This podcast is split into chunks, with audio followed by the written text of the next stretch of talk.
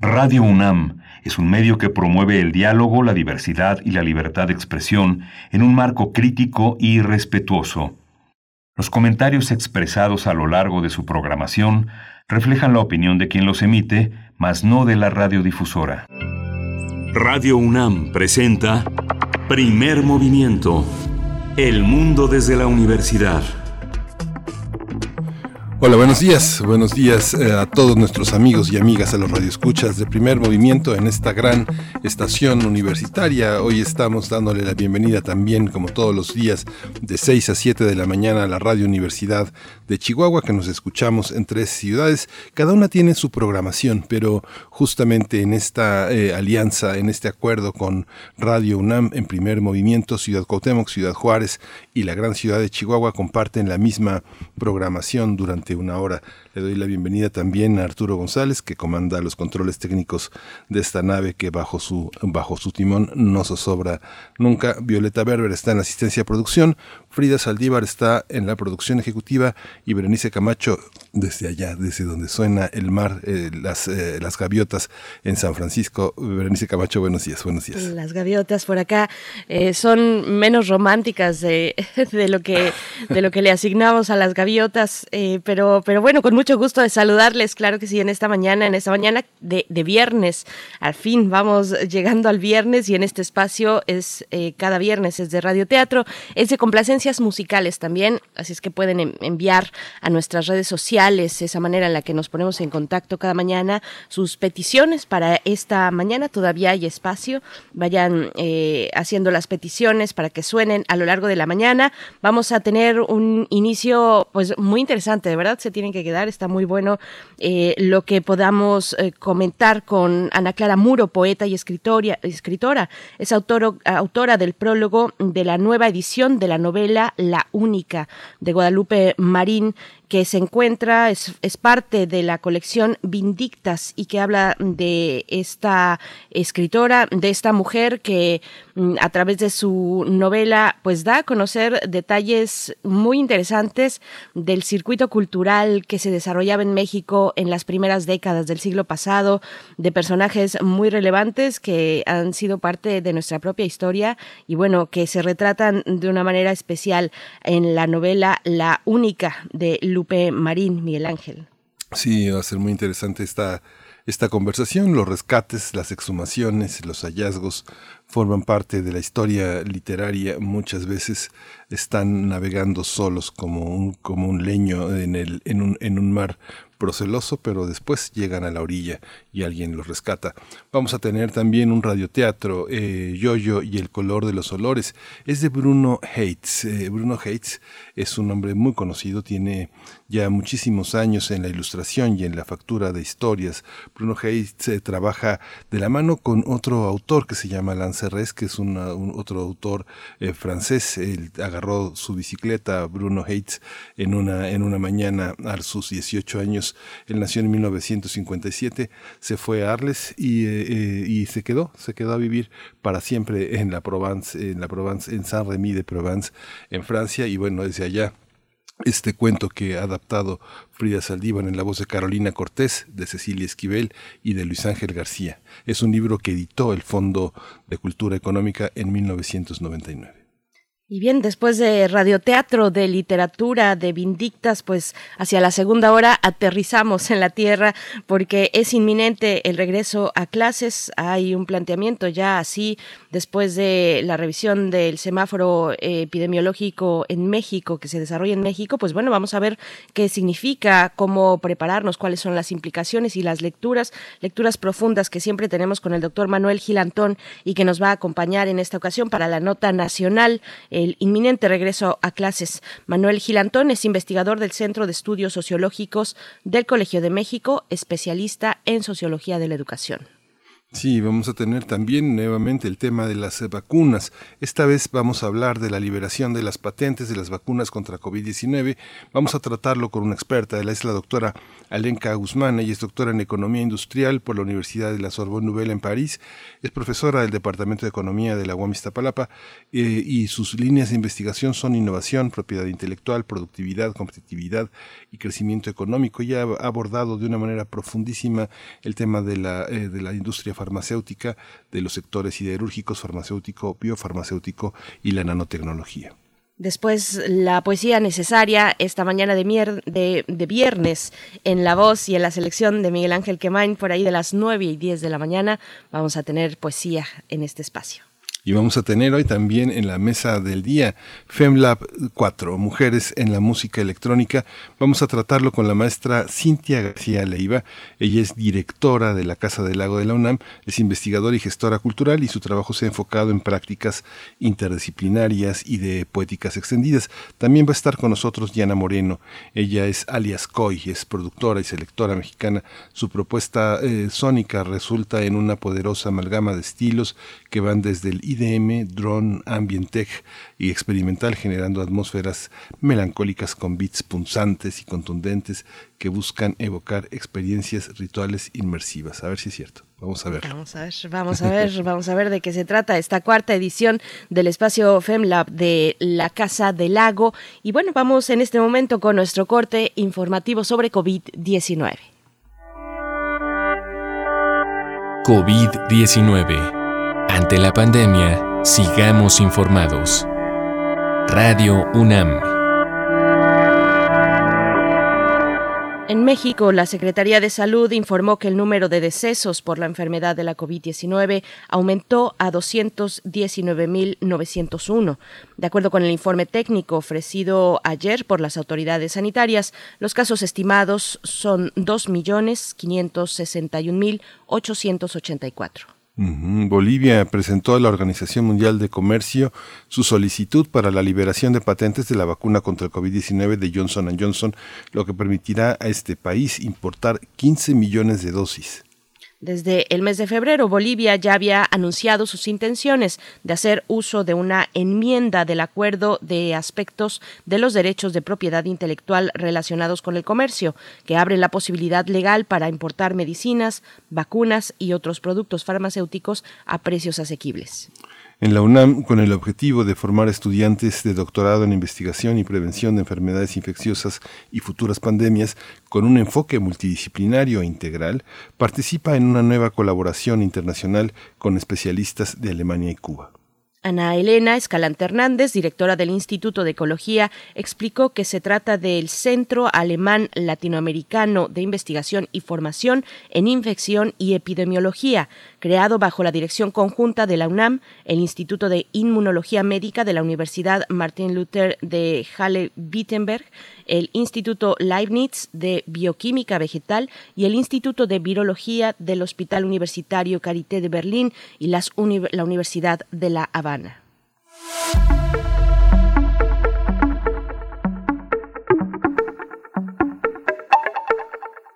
Este domingo 16 de mayo inicia Vindictas Cine, un ciclo sobre mujeres destacadas en la cinematografía nacional bajo la conducción de la periodista Fabiola Santiago. Este ciclo lo organiza la Filmoteca de la UNAM y TV UNAM y va a tener como invitada, como primera invitada a la primera sesión a la cineasta Lilia Avilés. Ella es directora de la película La Camarista. Y bueno, la emisión tendrá lugar este domingo, este domingo a las 8.30 de la noche, las 20.30 horas, a través de la señal de TV UNAM, canal 20.1 de TV Abierta, canal 20 de Easy y Total Play, canal 120 de Axtel TV, Dish, Sky y Megacable. Y también a través de cualquier dispositivo móvil por TV .unam .mx Vindictas Cine. Vamos a ver, pues abren, abren con, con una gran exposición La Camarista y esta eh, primera sesión con Lila Avilés, así es que seguro nos dejará mucho, mucho que decir después y que reflexionar Vindicta Cine en esta edición de inicio, Miguel Ángel. Sí, vamos a ver, sí, vamos, vamos, vamos a iniciar esta mañana con música, vamos a escuchar de El Búho Manana, Tepoztlán.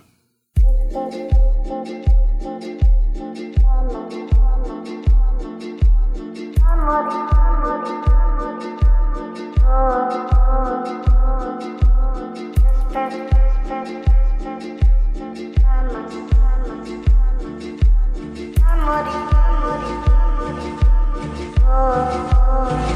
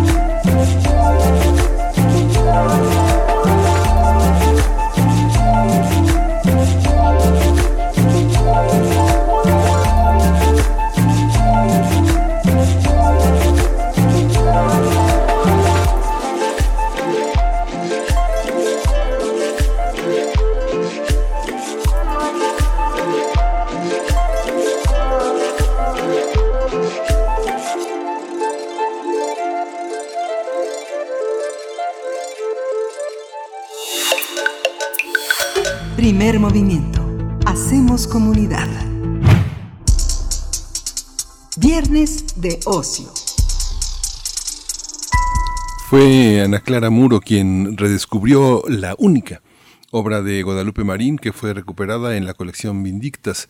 Este libro vio la luz en 1938, aunque apenas tocó al público lector debido al descrédito al que fue sometida la autora, quien recibió fuertes críticas de Juan José Tablada y Salvador Novo tras exponer conductas violentas del muralista Diego Rivera y escenas de celos del poeta Jorge Cuesta, ambos esposos de la escritora. En ese momento esta obra fue catalogada como indiscreta y repugnante. Ahora, Libros UNAM pone el alcance al alcance de todos y de todas los lectores de este país y del mundo esta pieza literaria con una pertinente introducción de Ana Clara Muro, el ímpetu eh, que es toda ella y que eh, el objetivo de esta casa de estudios es construir un puente entre escritoras jóvenes y las madres literarias. Sí, la autora del prólogo se dio la tarea de buscar la novela, sin embargo fue una tarea difícil porque algunos ejemplares estaban en Estados Unidos, otros en Monterrey y otros en el fondo reservado de la Biblioteca Nacional de México. Esta obra no es una autobiografía, pero está basada en las experiencias de Guadalupe Marín e incluso pone en evidencia a personajes de la época. Marcela, Marcela, la protagonista, narra la ruptura de su primer matrimonio y luego su segundo enlace en un ambiente donde están presentes figuras relevantes de la cultura mexicana de los años 20. Vamos a conversar sobre este libro de Lupe Marín, rescatado por la colección Vindictas. Hoy nos acompaña Ana Clara Muro. Ella es poeta y escritora, es autora del prólogo de la nueva edición de la novela La Única de Guadalupe Marín, dentro de la colección Vindictas. Eh, bienvenida, eh, Ana Clara Muro, aquí a Primer Movimiento. Hola, buenos días, muchas gracias. Ana Clara, bienvenida, gracias por estar aquí. Pues bueno, eh, qué, interesante y quiero decirte que el prólogo, la introducción que haces al libro, eh, pues nos invita, nos deja, nos engancha para continuar eh, su lectura. Mm, y bueno, yo te agradezco mucho que, estés con nosotros esta mañana. Te, te, pregunto quién, quién fue Lupe Marín, Guadalupe Marín, y a través de qué voces podemos llegar a ella y a su historia. Pues eh, la figura de Guadalupe Marín es sumamente interesante, me parece, en, la historia de México, eh, porque es una de las primeras mujeres eh, en el siglo XX que comienza a ser creadora eh, y que no pertenece a una élite. Esto me parece muy importante porque si bien hubo eh, algunas mujeres en el siglo XIX que comenzaron a escribir eh, y a publicar. La mayoría de ellas pertenecían a familias adineradas eh, o, pues sí, familias que podían permitirse cierta educación y, y finalmente eran excepciones. Eh, y bueno, con, con la revolución se trastoca un poco todo, todo, todo se mueve de lugar. Y ella sin ninguna educación eh, se inserta en estos círculos intelectuales eh, y a través de una educación informal, porque era lo que se podía, comienza a aprender de arte, de cultura, de literatura. Por eso es eh, de alguna manera importante que se casara con Diego Rivera y con Jorge Cuesta también, eh, porque respondía a ese interés que ella tenía de formarse, ¿no? en las novelas se nota mucho que sabe de pintura, que conoce muchos autores, eh, pero todo esto viene de, de pláticas, de estar en los eventos, eh, porque no pudo ir a la escuela y, y sin embargo, pues logró aprender todo eso. Y, y eso es parte del, del tema del libro, que finalmente ella hace una búsqueda de como de su propia identidad para decidir que si quiere eh, quiere leer, quiere escribir, quiere aprender. Sí, Miguel Ángel, y además... Sí, sí, sí, sí, sí, Bernice. Por favor. También, también la pregunta incluía pues las referencias, quienes narran la vida de, Lupe Marín, Miguel Ángel, pero por favor. No, no, no, sí, sí, continuamos con tu pregunta. Sí, Ana Clara, esa era desde qué, desde qué lugares, desde qué puntos nos podemos asomar, qué referencias y rastros tenemos eh, en, de la vida de Lupe Marín. Pues, eh, bueno, ella eh, se, se comenzó a insertar en estos círculos intelectuales y fue modelo por ejemplo, de, de muchos artistas, entre ellos eh, Diego Rivera, obviamente. Eh, ella eh, fue modelo de distintas pinturas de Diego Rivera. Eh, una incluye un mural en donde eh, es retratada como, como una diosa indígena. Eh, pero bueno, o sea, no, no solo, no solo de Diego Rivera, sino que eh, comenzó a, a relacionarse con, con distintos artistas eh, y, y cautivaba mucho con, con esta personalidad que ella tenía, ¿no? Porque era sumamente eh, arrojada, era muy altanera, eh, siempre decía lo que quería decir. Y entre esas cosas fue como eh, cautivó también a Jorge Cuesta, eh, porque bueno, Jorge Cuesta acudía mucho a la casa de Diego Rivera a, eh, a conversar. Eh, Diego Rivera era ya un, una figura artística muy importante y tenía un grupo de seguidores muy grande. Entonces, cuando Jorge Cuesta y bueno, los, los contemporáneos este grupo de escritores que todavía eran jóvenes, pues en algún momento acudían a su casa a acercarse como a estos grandes artistas que ya estaban reconocidos y bueno, terminaban por, por platicar con Guadalupe Marín y después, eh, como la personalidad de Guadalupe Marín era tan atractiva, eh, se quedaban más bien para platicar con ella. Eh, y bueno, después de que eh, se divorció de Dios Rivera, se casó con Jorge Cuesta, se divorció también de Jorge Cuesta. Eh, también hizo, o sea, hay un viaje en la novela que hace referencia a, un viaje autobiográfico que hizo ella a París y, y también en París pudo relacionarse con muchos artistas y eh, pues conocer lo que ella ya había escuchado de oídas, ¿no? Todos estos movimientos de, de vanguardia en el arte. Y, y que bueno finalmente terminaron como por formar o una una cierta actitud eh, creadora que finalmente pues le permitió escribir sus novelas.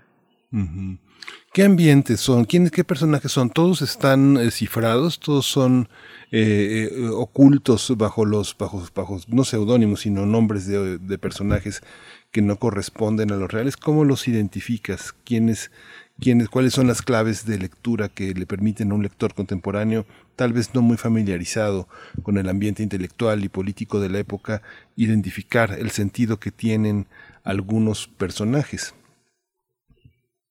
Eh, es bastante interesante pensar en, este tipo de escrituras que no son completamente autobiográficas porque evidentemente hay un juego ahí de lectura eh, que funciona sin que tengas todas las referencias y si las tienes pues es divertido identificarlos. Eh, porque bueno, hay unos que, que son nombrados como tal por ejemplo, hay, hay un encuentro que tiene con un grupo de pintores surrealistas y, bueno, pintores y escritores surrealistas eh, que se burlan de ella porque pronuncia surrealistas en vez de surrealistas. Eh, y ella estaba muy ilusionada, ¿no? De conocerlos porque tenían como cierto prestigio en los círculos artísticos. Eh, y finalmente eh, ellos la desprecian porque es ignorante y ella llega a la conclusión de que ellos son malas personas. Entonces, ¿para qué relacionarse con, con gente así?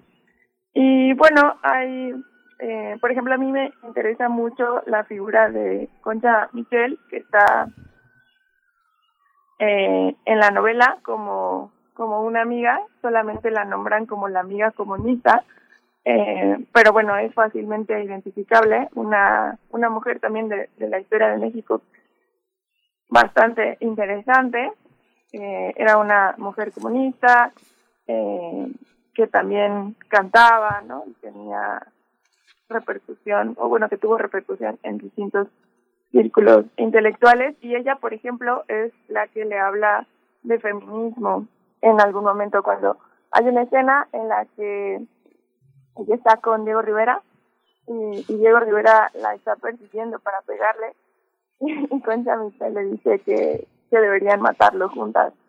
Eh, y bueno, todo todo es como tono de broma. Eh, pero ella le, le habla, ¿no? Del feminismo y le dice que no debe dejarse tratar así, eh, y después tienen otros encuentros, ¿no? O sea, como que van eh, encontrándose a lo largo de la novela y van viendo distintas transformaciones eh, en donde también podemos observar cómo esas ideologías que estaban eh, entrando en el país se iban transformando poco a poco. También tienen un encuentro cuando ella regresa de Rusia por segunda vez y ya viene desilusionada del comunismo y al mismo tiempo conserva esos ideales.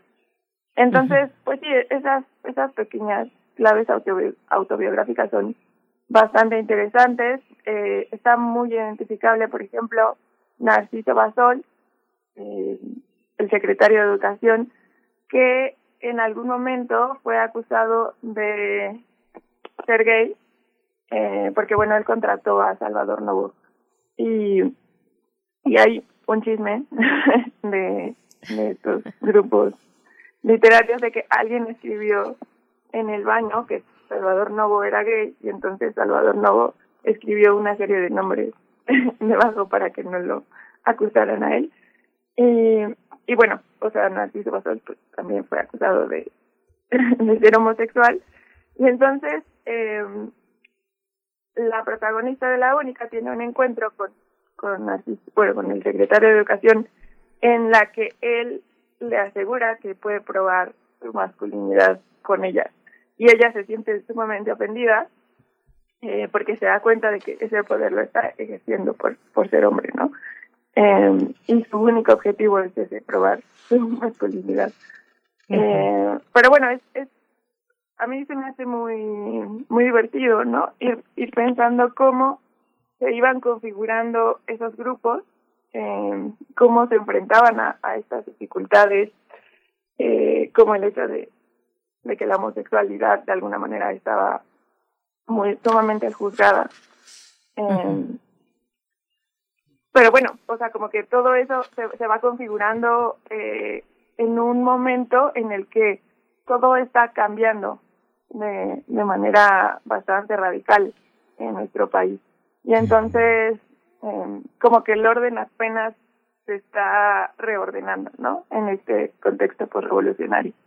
Yo quisiera, Ana Clara Muro, que nos compartas precisamente un poco más de las relaciones de Lupe Marín con otras mujeres de su época, con otras mujeres del circuito cultural de esas primeras décadas del siglo pasado en México. Pero, pero antes, además de eso, también danos un contexto, compartir un contexto con la audiencia sobre las historias, algunas características de las relaciones que Lupe Marín tuvo con sus esposos, que fueron personajes eh, pues muy relevantes de, primera línea de la cultura en México, como Diego Rivera o, Jorge Cuesta. ¿Cómo fue esta relación y qué otras mujeres estaban en diálogo con Lupe Marín? Pues eh, es, es como también muy interesante pensar en ella como una figura que rompe mucho con los paradigmas de, la feminidad. Eh, porque bueno, e, estuvo casada con los dos, se separó de los dos, eh, y, y aprovechó muchísimo esas relaciones eh, de tal vez podemos pensar esto como ahora de, manera utilitaria pero realmente eh, me parece que ahí se podía ver un interés muy genuino en, en aprender de arte de literatura. Eh, su, su relación con Diego Rivera a pesar de que de que se divorciaron fue bastante buena eh, toda la vida. De hecho, no sé qué tan cierto sea, pero en la novela que escribió Elena Poniatowska, eh, se dice que Diego Rivera en algún momento le volvió a proponer matrimonio eh, y ella no aceptó. Eh, pero sí fueron bastante amigos toda la vida, incluso ella fue, fue muy amiga de Frida. En la novela se narra cómo se reencuentra con, con su ex esposo y su nueva esposa y la reciben en su casa en Nueva York y, y conversan y todo todo está bien, ¿no? Bueno, e incluso estas este nuevo tipo de relaciones que son bastante eh, extrañas para la época y es extraño que lo ponga explícitamente en un texto, eh, pues están ahí presentes. Y, y bueno, tuvieron, Diego Rivera y Guadalupe Marín tuvieron dos hijas que no salen en la novela, eh, pero bueno, tuvieron que, que seguir compartiendo este, porque tenían dos hijas en común. Y, y en general convivían mucho en, en la casa de Diego Rivera. Guadalupe Marín era muy conocida por cocinar muy bien y, y decía que a Diego no le gustaba la cocina de nadie más. Entonces muchas veces ella iba y cocinaba para las fiestas y bueno, estaba ahí, convivían. En cambio, con Jorge Cuesta fue bastante distinto. Con Jorge Cuesta eh, terminó muy mal y fue pues como fue fue un matrimonio muy breve tuvieron un hijo eh, pero para ella fue muy muy terrible que eso sí lo podemos ver en la novela que eh, le ofrecieron a él él eh, estudió química y y no se había titulado este y no conseguía un buen trabajo porque pues él lo que quería era ser escritor. Entonces siempre estaba como en el dilema de eh, conservar el dinero o, por lo menos, pues sí, recuperar el dinero de su familia que venía como de una élite en Veracruz eh, que en el porfiriato había tenido mucho dinero y que ya no tenían tanto dinero y toda su familia tenía puestas las esperanzas en él. Entonces, eh, cuando le propuso matrimonio a Marín, él no tenía trabajo.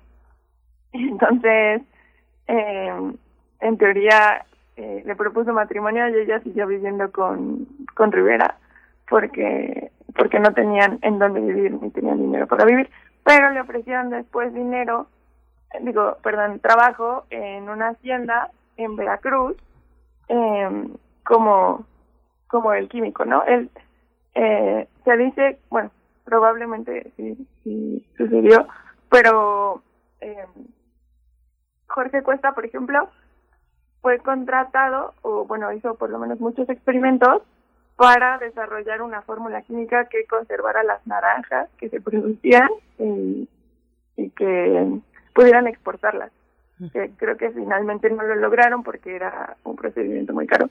Pero bueno, en algún momento lo contrataron para irse a vivir a una hacienda, le, le dijo a Marín que se fuera en él, eh, y ella se fue con él, con sus dos hijas, con la esperanza de que iba a ser un futuro prometedor para ella y para sus hijas.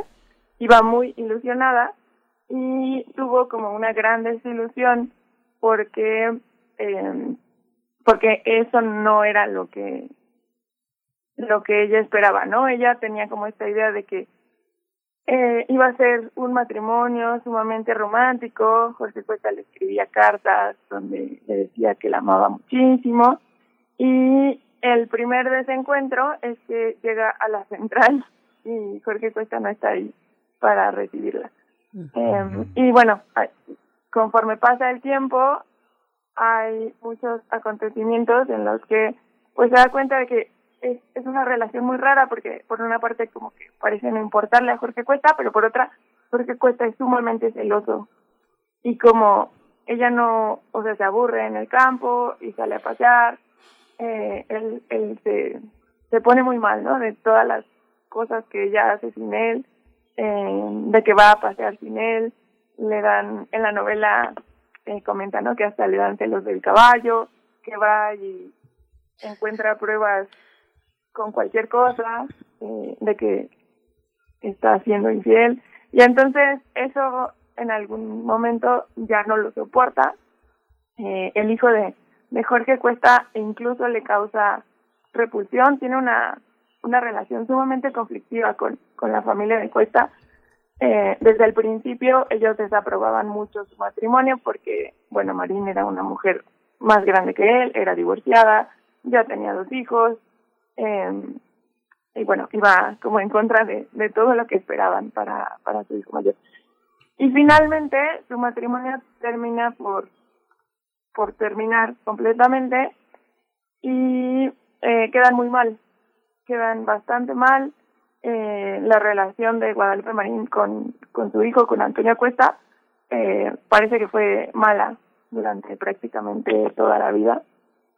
Y, después, bueno, ya sabemos que Jorge Cuesta tuvo una muerte muy terrible eh, y que además, bueno, tenía como una serie de problemas en, en otros ámbitos de su vida. Y sobre la relación con otras mujeres de la época, me parece que la, la novela es sumamente interesante respecto a esto, porque un, una de las características más entrañables de la novela me parece que es justo el retrato de los personajes femeninos, eh, que no podemos ver en otras novelas.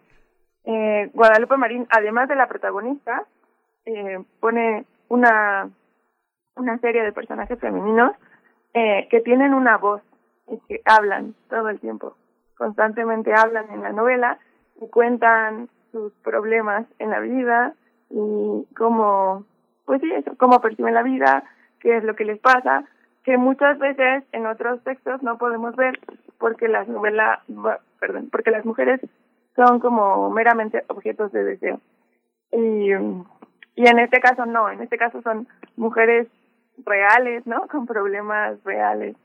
Y bueno, eh, aparecen algunas mujeres reconocidas como, como Concha Michel o como Frida Kahlo, pero también aparecen algunas otras mujeres eh, como eh, habla de las mujeres de, de la limpieza que estaban en el hospital psiquiátrico en la que la metieron cuando estaba muy enferma eh, bueno, ella dice que, su esposo quería deshacerse de ella y entonces la metió a este hospital psiquiátrico que está eh, que está administrado por unas monjas francesas y entonces critica la eh, la hipocresía de esas monjas francesas eh, que se creen muy devotas y que son muy religiosas pero en realidad solo les importa el dinero y tratan mal a los pacientes de acuerdo a sus capacidades económicas. Y en cambio, hace una amistad con, eh, con las mujeres de la limpieza y, y ellas, eh, bueno, hay una en particular que habla de su vida y habla de que eh, ella tiene un hijo fuera del matrimonio y entonces las monjas la juzgan, eh, pero pues dice, bueno, o sea, qué hacemos nosotras que no somos perfectas como ella y cómo vamos a sobrevivir y por qué seríamos malas personas solamente por esto.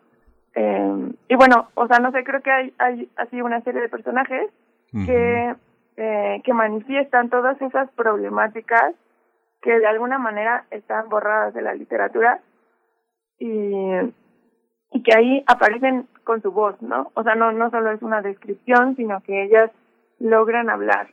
Y eso me parece muy, muy, muy importante también.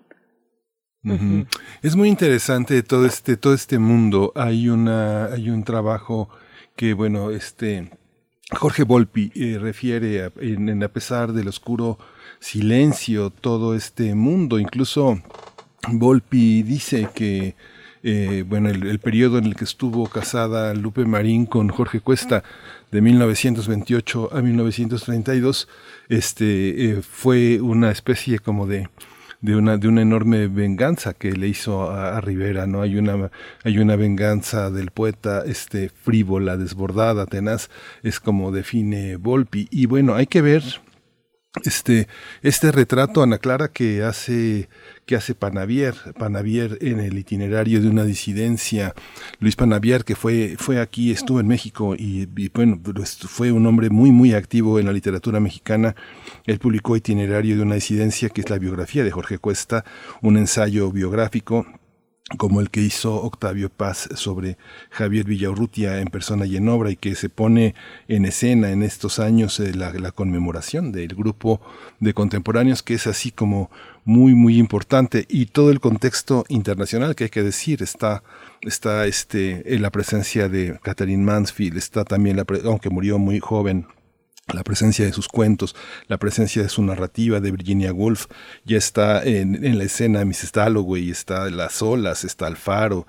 Hay un contexto muy, muy interesante internacional que también un poco oscurece también en la literatura latinoamericana la presencia de las mujeres, sobre todo en esta visión de tratar de retratar el ambiente, los ambientes que no solo son son, no solo son cotidianos, sino que también son eróticos, eh, simbólicos de una masculinidad y de una homosexualidad, de una liberalidad en el ambiente mexicano muy fuerte. ¿Qué, qué, qué, qué hay que leer alrededor de esta novela? ¿Con qué la acompañamos? Pues esto eh, me, me parece muy interesante. Creo que es algo que todavía tiene que estudiarse y tenemos que empaparnos un poco más de de esta cultura eh, alrededor de, la literatura que se estaba escribiendo aquí, porque bueno, los contemporáneos son muy importantes eh, en muchos sentidos, pero por una parte es que ellos eh, se interesaron mucho por traer autores extranjeros, eh, incluso con, con este experimento que hicieron junto con Antonita Rivas Mercado de hacer un, un teatro, el Teatro Ulises, eh, con la revista también. Eh, se, se interesaban mucho como por modernizar la literatura, por, por decirle de alguna manera, aunque la palabra moderna es un poco conflictiva. Eh, sí se interesaban como por nutrir la, la literatura mexicana y la cultura mexicana de estas expresiones eh, que se estaban transformando ¿no? en todo el mundo del arte.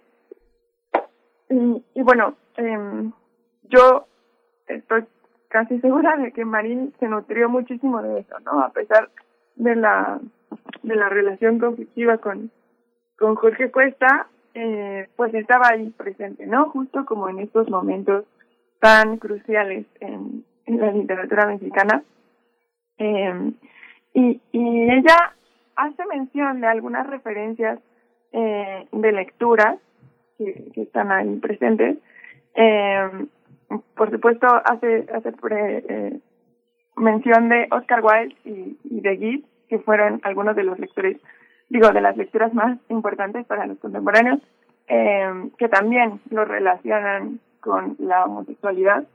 Eh, pero bueno, eh, estas referencias que, que tiene Marín y que están en, en su novela, pues nos, nos hacen vislumbrar de alguna manera este ímpetu creativo eh, que tenía que ver con romper con, con ciertos paradigmas y con ciertas eh, reglas de la literatura, porque todas estas escrituras pues realmente ya son muy diferentes a, las escrituras del, siglo XIX eh, y creo que desde ahí eh, podemos darle una relectura a Marín. Eso, eh, bueno, que, que lo estamos haciendo ahora, eh, porque, porque bueno, la, la novela de Marín, por ejemplo, fue despreciada por Tablada por no tener ciertas características y en cambio ahora la podemos valorar por esas mismas características, ¿no? Por la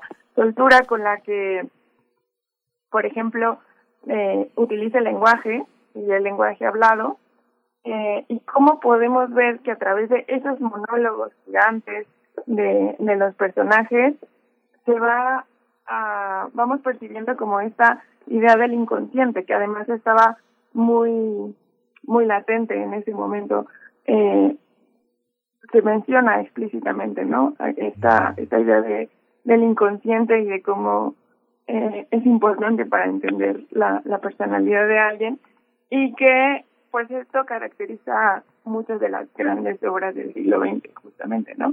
Esta posibilidad de acceder al inconsciente a través de el discurso libre eh, que deja hablar o bueno que deja a la mente como expresarse y hacer asociaciones libres. Eh, y bueno creo que esto eh, es, es relevante no rescatarlo pensar en cómo cómo leemos eh, estas obras en particular y cómo las podemos vincular con movimientos artísticos en todo el mundo, ¿no? Y cómo existieron esas relaciones y existieron eh, lecturas de, de todas estas obras eh, sumamente relevantes para la literatura. Así es, bueno, estamos conversando con Ana Clara Muro, poeta, escritora y autora del prólogo de la nueva edición eh, dentro de la colección Vindictas de la novela La Única de Lupe Marín. Y estamos hablando de Lupe Marín y de las décadas que ah, iniciaron, que aperturaron el siglo pasado en México, particularmente en el circuito de la cultura. Y, y bueno, yo quiero preguntarte, Ana Clara, ¿cómo llegaste tú a esta, a esta novela? Eh, y no solamente a esta novela, sino a esta búsqueda por escritoras, escritoras, no sé si de la región, tudinos o solamente mexicanas. ¿Cómo fue esta búsqueda? ¿Por qué estás, eh, eh, em, por qué, cómo llegaste también a la obra La única de, de, Guadalupe Marín? ¿Y qué significó para ti la redacción de, de este prólogo en esta colección de Vindictas?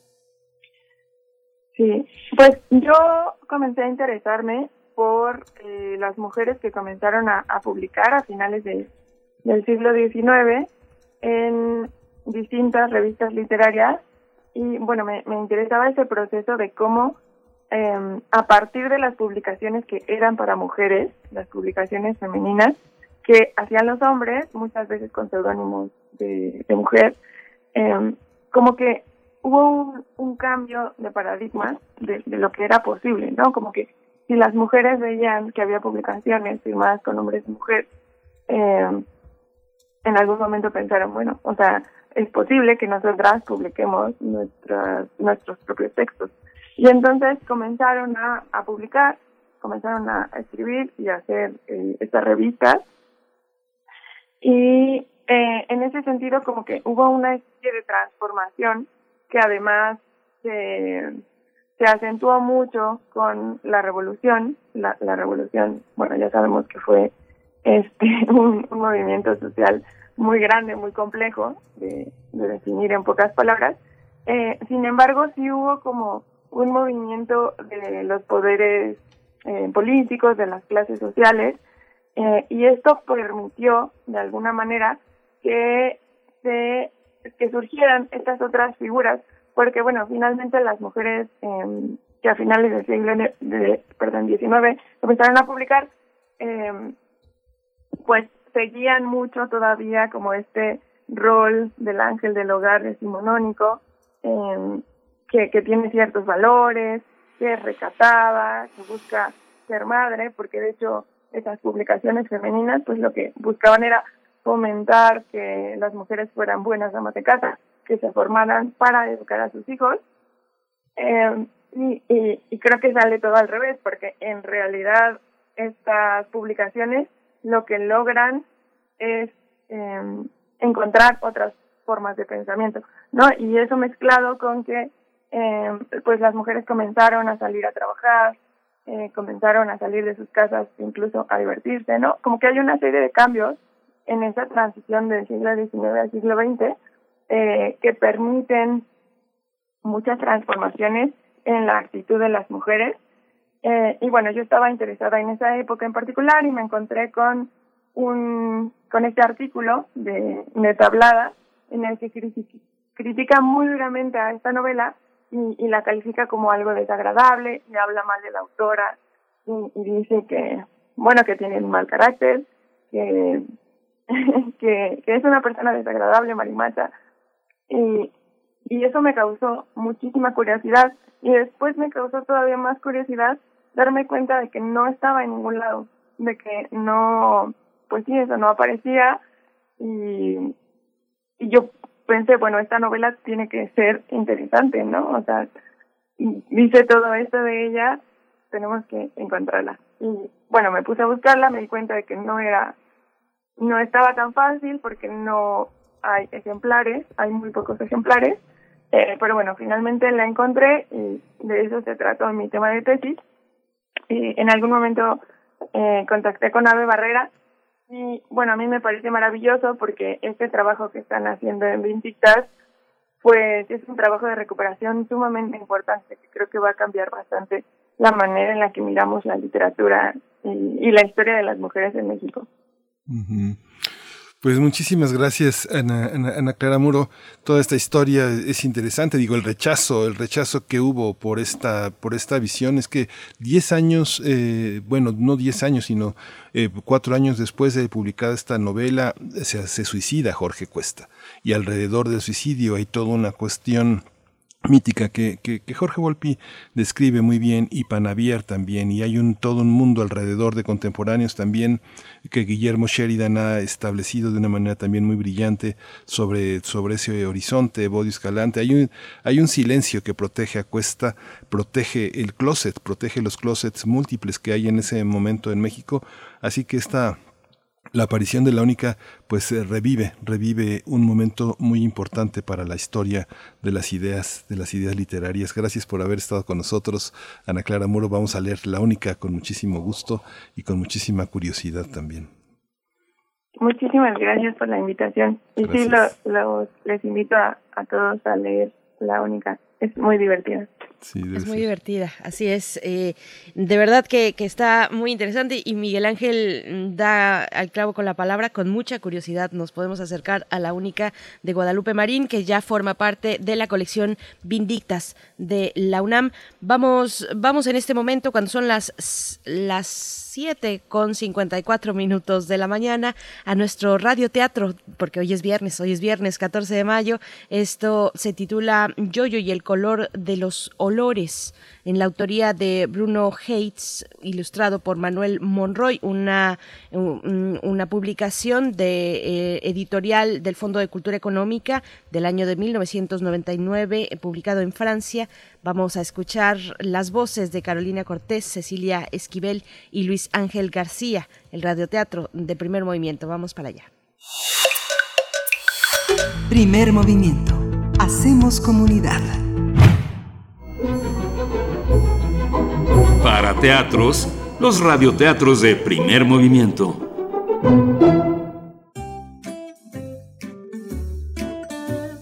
Jojo y el color de los olores. Autor Bruno Hates. Ilustraciones Manuel Monroy. Traductor Diana Luz Sánchez. Editorial Fondo de Cultura Económica. Año 1999. País Francia. Esa mañana Jojo dormía, es decir, casi. Oía el flip-flap de las ruedas de los coches y comprendió que ese día llovía en la ciudad. Por los ruidos de la mañana, supo que se le había hecho tarde, pero por el olor del pan tostado, se dio cuenta de que el desayuno estaba listo y se levantó de una buena vez. De camino a la escuela, Jojo pensaba. Los olores y los ruidos tienen un color. Como el plic plic de las gotas de la lluvia, el shh de los huevos en el sartén y el crack crack de la tostadora. Aunque cierre los ojos, sé dónde estoy. Ah, frente a la rosticería. Huele a pollo rostizado. Ahora en la panadería. Hay un sabroso olor a pan caliente. En su primera suposición, Jojo no estaba equivocado. Había pasado delante de la rosticería. Sin embargo, se equivocó en la segunda. No estaba en la panadería, sino delante del puesto de periódicos, siguiendo a un hombre que había comprado el pan para el desayuno. Si estoy en la panadería, debo estar en la esquina de la calle de las Lilas. Doy vuelta a la derecha y la escuela está al fondo. Pero como Yoyo estaba en el puesto de periódicos, en lugar de la esquina de la calle de las Lilas, estaba en la esquina de la calle Claveles. Y lo que se encontraba al fondo no era la escuela, era el zoológico. ¡Ah! Aquí están las rejas de la escuela. Ah, ¿Quién se habrá puesto ese perfume? ¿Leticia? ¿Eloísa? Sin embargo, Alberto no se bañó. Dijo Yoyo mientras pasaba delante de una jardinera de flores y enfrente de la jaula de una cabra montés. Yoyo escuchó un gran escándalo en la jaula de los monos y creyendo que eran sus amigos, se acercó corriendo a ellos. ¿Qué tal, muchachos? Juego a adivinar dónde estoy sin ver. Se acercó tanto que pudo acariciar la cabeza de uno de los monos. Ya sé, tú eres Tomás. Te reconozco por tu peinado. Y Tomás, en la primera oportunidad que tuvo, le robó su mochila a Yoyo. Eso no es gracioso. Devuélvemela. Se lo diré a la maestra. Mi nariz me dice que estoy frente a los baños. Dos puertas más adelante está la sala de maestros. Yoyo pasó delante de la jaula de las llenas, de la bodega, y estaba a punto de entrar a la jaula del león. ¡Maestra! ¡Me quitaron mi mochila! Abrió la jaula y el león dio un gran rugido que asustó a Yoyo, quien salió huyendo y dejando la jaula abierta. Aún no quería abrir sus ojos. ¡Uy! ¿Me equivoqué? Era la oficina del director. A esta hora la maestra ya debe de estar en clase. ¡Ay! ¡Ay, ay, ay, ay, ay! Luisa debió dejar tirada su cuerda para saltar a medio patio. ¡Uy, uy, uy! uy. Yoyo había tropezado con la manguera con la que regaban las flores y al caer pudo esquivar al león que había saltado para atraparlo. El león furioso volteó hacia Yoyo, quien encontró en la punta de la manguera la forma de abrirla y así dejarlo empapado y con la melena goteando. El león, triste por lo que le había ocurrido, volvió a su jaula. Pero, ¿qué le puso Eloísa en la orilla de la cuerda? ¡Una pistola de agua! ¡Qué traviesa! Rápido, a clases. Ya se me hizo tarde. De esta forma, Yoyo se dirigió a lo que él suponía era el salón de clases, pero terminó entrando al museo. Discúlpeme, maestra. Se me hizo un poco tarde porque... ¿No me responde? Bueno, abriré los ojos.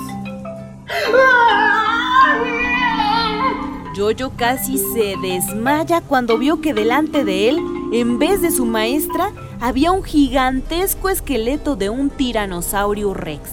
Yoyo corrió de inmediato a la salida buscando el camino de regreso. Se me hizo tarde miles de años.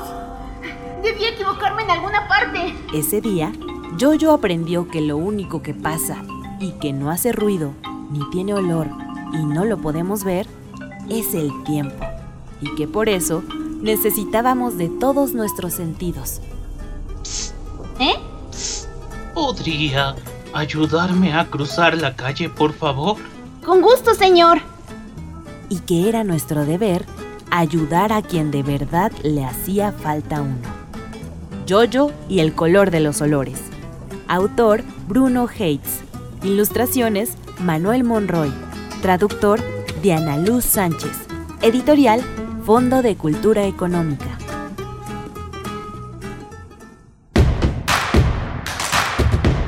Síguenos en redes sociales. Encuéntranos en Facebook como Primer Movimiento y en Twitter como arroba PMovimiento.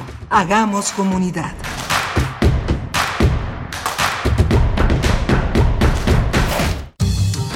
La ciencia que somos. La ciencia que somos. Iberoamérica al aire. Descubre la ciencia que está presente en tu día a día a través de cápsulas, reportajes, entrevistas y reportes en vivo. Viernes de 10 a 11 horas por el 96.1 FM. La ciencia que somos. Iberoamérica al aire.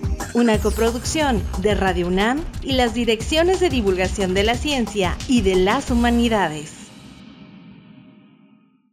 Soy Sofía Villegas. En el 2018 tuve la esperanza de que las cosas cambiaran y así fue. Asegurar que los adultos mayores a partir de los 65 años reciban su pensión es fundamental para las familias mexicanas y además va a ir aumentando. Esto no podemos perderlo. Hay que defender la esperanza porque aún falta mucho por hacer. Por eso estamos al 100 con ya saben quién. Vota por las y los diputados federales de Morena la esperanza de México. Soy Paola Espinosa, doble medallista olímpica en clavados, y estoy con el verde porque me gustan sus propuestas. La creación de rutas seguras de transporte público, la instalación de refugios para mujeres y sus hijos víctimas de violencia, entregar vales de canasta básica a las personas que perdieron su empleo por la pandemia, que el gobierno invierta en producir medicinas para garantizar su abasto. Somos candidatos del Partido Verde y estas propuestas resuelven problemas reales. Tú puedes ayudar a hacerlas realidad.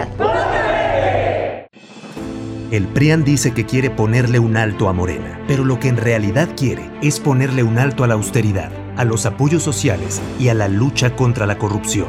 Cuando ellos se alternaron el poder, paralizaron a México y ahora buscan frenar la transformación para recuperar sus privilegios. Pero el pueblo ya decidió. Estamos listos para defender la cuarta transformación. Vamos a defender la esperanza. Vota por las y los diputados federales de Morena, la esperanza de México. Info Ciudad de México presenta Voces por la Transparencia, en la voz de Laura Lisset Enríquez Rodríguez, comisionada ciudadana del Info Ciudad de México. ¿Y qué onda con esto del compliance público? Este término se refiere a una estrategia anticorrupción gubernamental en la cual se une la ética pública y los conceptos de cumplimiento de normas que aplican las empresas. En el sector público nace de la necesidad de legitimar la actuación administrativa y recuperar la confianza de los ciudadanos en el desempeño público. Su objetivo principal es la lucha contra la corrupción en la esfera de lo público. Las instituciones públicas desempeñan en sí el rol de operador jurídico que interactúa con empresas y ciudadanos, realiza obras, brinda servicios públicos, otorga concesiones y contratos, impone sanciones, establece un marco normativo, lo cual debiera ser siempre buscando el interés público, por lo que resulta imprescindible que se someta a los principios de compliance. En el Estado de México, las mujeres Exigimos espacios y calles más seguras. Queremos un servicio médico de calidad que se preocupe por la salud de las familias. Aunque nos digan conservadoras. Vamos a conservar la salud por ti y tu familia. Porque trabajaremos con acciones que garanticen y conserven tu seguridad. Porque nosotras impulsaremos mejores condiciones de vida. ¡Si hay otra! PAN, Acción por el Estado de México. Habla Mario Delgado. Por primera vez en muchos años tenemos un presidente honesto, gracias a que tú te decidiste a votar por un cambio verdadero. No somos más de lo mismo. Se acabó la robadera de los corruptos de siempre. Ahora los recursos se destinan a las pensiones de los adultos mayores, a las becas de niños, niñas, jóvenes y a garantizar la salud. Te necesitamos para seguir haciendo historia. Este 6 de junio, que nadie se quede en casa. Salgamos a votar con alegría porque la transformación va. Estamos al 100, con ya sabes quién. Vota por las y los diputados federales de Morena. Hoy las y los mexicanos tienen dos opciones. El partido en el gobierno que prometía esperanza, crecimiento y estabilidad, pero solo miente. O ser parte del equipo que se unió para defender a México de la destrucción de Morena. No tires tu voto a la basura. Úsalo para detener la destrucción de México. Vota por la coalición. Va por México. Ponle un alto a Morena y a la destrucción de México. Vota por las candidatas a diputadas federales de la coalición Va por México. ¿Sabes a cuántos mexicanos llega la red de medios públicos de México? La red está presente en cada uno de los estados del país y unidos llegamos a más de 94 millones de mexicanos. Somos la red. Y tú eres parte de ella. Las radiodifusoras y televisoras públicas estamos a tu servicio, al servicio de México. Queremos escucharte. Llámanos al 55 36 43 39 y al 55 36 89 89. Primer movimiento. Hacemos comunidad. Queridos amigos, amigas de Primer Movimiento, estamos ya de vuelta en este espacio matutino de Radio UNAM, haciendo radio pública, radio universitaria, eh, todos los días de lunes a viernes de 7 a 10 de la mañana, hora del centro del país. En este momento son las 8 con 7, 8 con 7 minutos. Nos enlazamos con la radio Nicolaita a través del 104.3 y bueno, es un saludo y siempre una alegría eh, llegar a Morelia cada, cada día en, durante esta hora en la que tenemos nuestra nota nacional, pero antes, antes saludo también a todo el equipo y a mi compañero Miguel Ángel Quemain, que está en la conducción de este espacio. ¿Cómo estás, Miguel Ángel? Hola, Berenice, muy bien. muchas gracias para todos nuestros radioescuchas que nos siguen, que nos acompañan y que a quienes acaban de sintonizar, pues bienvenidos a esta edición de, Primer Movimiento de viernes. Justamente eh, vamos a tener una, una, una menú interesante, vamos a abrir con el tema del regreso a clases. Este 12 de, mayo, el rector de la Universidad Nacional Autónoma de México, nuestro rector, Enrique Grague Vigers, dijo que en agosto posiblemente vamos a regresar a clases presenciales. Será de una forma gradual, de una forma escalonada. Ya se está trabajando en hacer un gran diagnóstico tanto de eh, los profesores, los administrativos, los propios estudiantes que eh, tienen un examen médico permanente para ver el estado, su condición sus condiciones de salud. Esta, esta regreso gradual pues va, va, a ser de acuerdo a las exigencias, a las necesidades de cada escuela, de cada licenciatura y algunas que no, definitivamente no pueden resolver el aprendizaje a distancia y bueno, es, en la etapa venidera nos va a mostrar la versatilidad que debemos tener entre los estudios presenciales y los estudios a distancia, los avances que ha tenido la UNAM en materia de tecnología, de acceso a la conectividad, que va a ser, ha sido un, ha sido un, un trabajo donde la, pues la UNAM no ha parado, ha, ha, continuado, hay algunos problemas, hay algunos cosas que ajustar, sobre todo en estos últimos tiempos, que hay algunas eh, situaciones, algunas facultades en paro, deliberando sobre las situaciones laborales y las condiciones de los estudiantes. Pero bueno, todo esto forma parte de un proceso que ha visibilizado la pandemia y que nuestra universidad pues ha estado desde el primer día eh, eh, al tanto de toda esta situación, Berenice. Pues sí, no hay un camino trazado con la claridad que, que quisiéramos todos. Es probablemente, bueno, con eso sí, tenemos la seguridad de que será híbrido. Tal vez eso es lo que sabemos, que será diferente, que tendremos que innovar, que inventar formas distintas y ojalá sea también un escucharnos, escuchar a los chicos, a las chicas, a los estudiantes de este país y a los profesores y, y bueno, de ahí recuperar las necesidades que, que, han salido, que no teníamos en consideración en otros momentos, pero bueno, estamos ante este inminente regreso a clases y lo vamos a conversar, como bien con el doctor Manuel Gilantón, investigador del Centro de Estudios Sociológicos del Colegio de México. Y también para nuestra nota internacional, en esta hora hablaremos de la liberación de las patentes de las vacunas contra el SARS-CoV-2.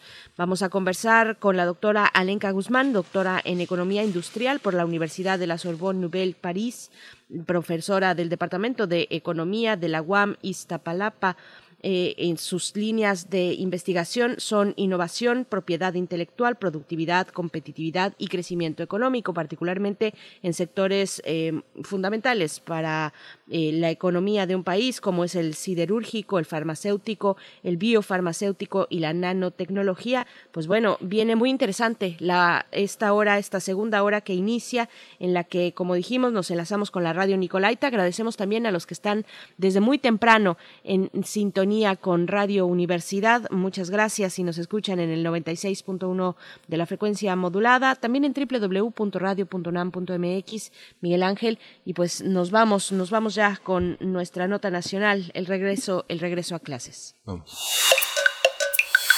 Primer movimiento. Hacemos comunidad. Nota nacional.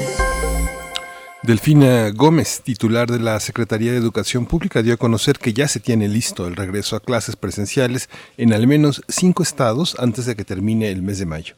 Así lo dio a conocer en la conferencia mañanera del presidente López Obrador, donde detalló que Campeche ya inició con el proceso de regreso a clases presenciales de manera escalonada, pero también se tienen en puerta otros estados de la República, debido a que se han vacunado a más de un millón de maestros y personal educativo.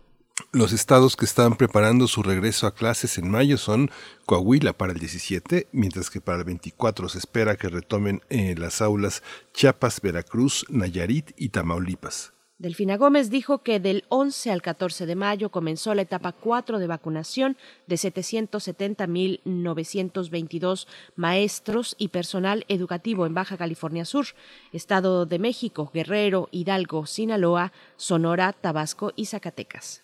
Mientras que eh, del 18 al 21 de mayo va a iniciar la etapa 5 en Chihuahua, Ciudad de México, Puebla, Querétaro, Quintana Roo, Tlaxcala y Yucatán, donde se prevé vacunar a 747.438 profesores.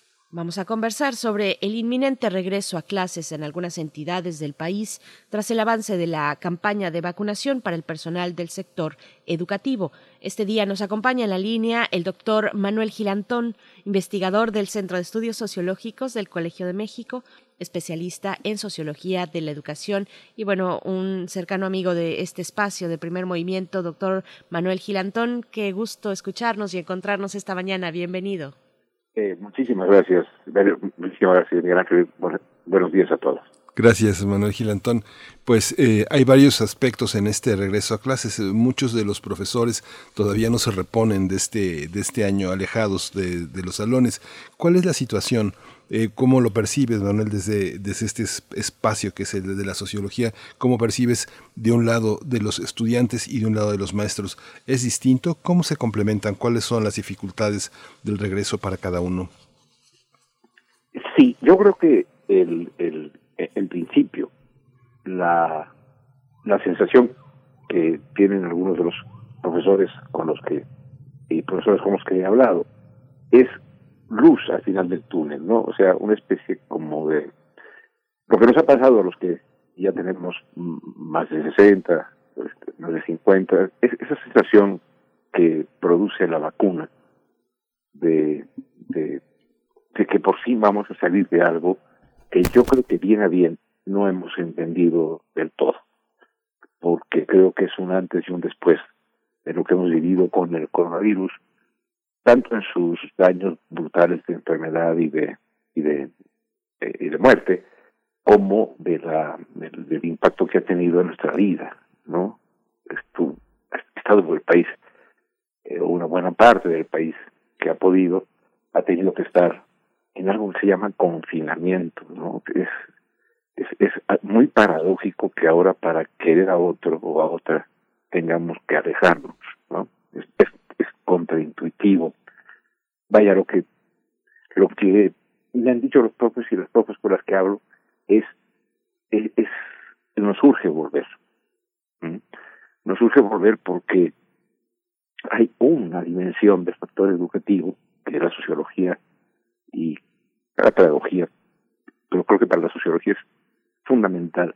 Hay algo que es eh, insustituible y que es esa dimensión educativa en el sentido más profundo de la palabra, no, no instructora, sino educativa, del contacto con quien es distinto, diferente, eh, quien no es mi hijo o mi hija y sin embargo lo, lo, lo quiero, quien no es mi padre o mi madre y sin embargo ni mi tía ni mi tío, que no es consanguíneo desde el punto de vista de los niños y las niñas, y sin embargo es una figura de la que aprendo.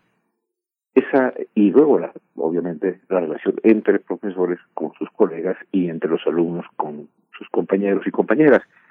Entonces, la dimensión de presenciar, de, de, lo presencial, es ya en sí eh, todo un todo un acto de, de, educación porque nos eh, permite ejercer esa maravilla que es entender que ese otro que tiene otro Dios o no tiene Dios, que tiene que come unas cosas que no como yo, que tiene una piel distinta en su pigmentación a la mía, etcétera, es otro que para que él sea, es, tengo que ser yo y para que yo sea tiene que ser él y ella, ese, esa dimensión que llamamos técnicamente socialización, no el hecho de ir a tomar unas cervecitas, sino hacernos seres sociales, ocurre de una manera muy importante en la escuela y entonces hay luz de que eso va a volver a ocurrir, ¿no?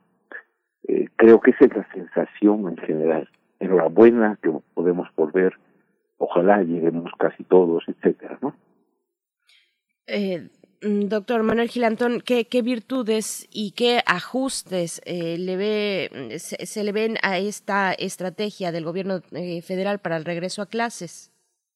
Bueno, yo aquí creo que sería muy muy bueno distinguir varios niveles.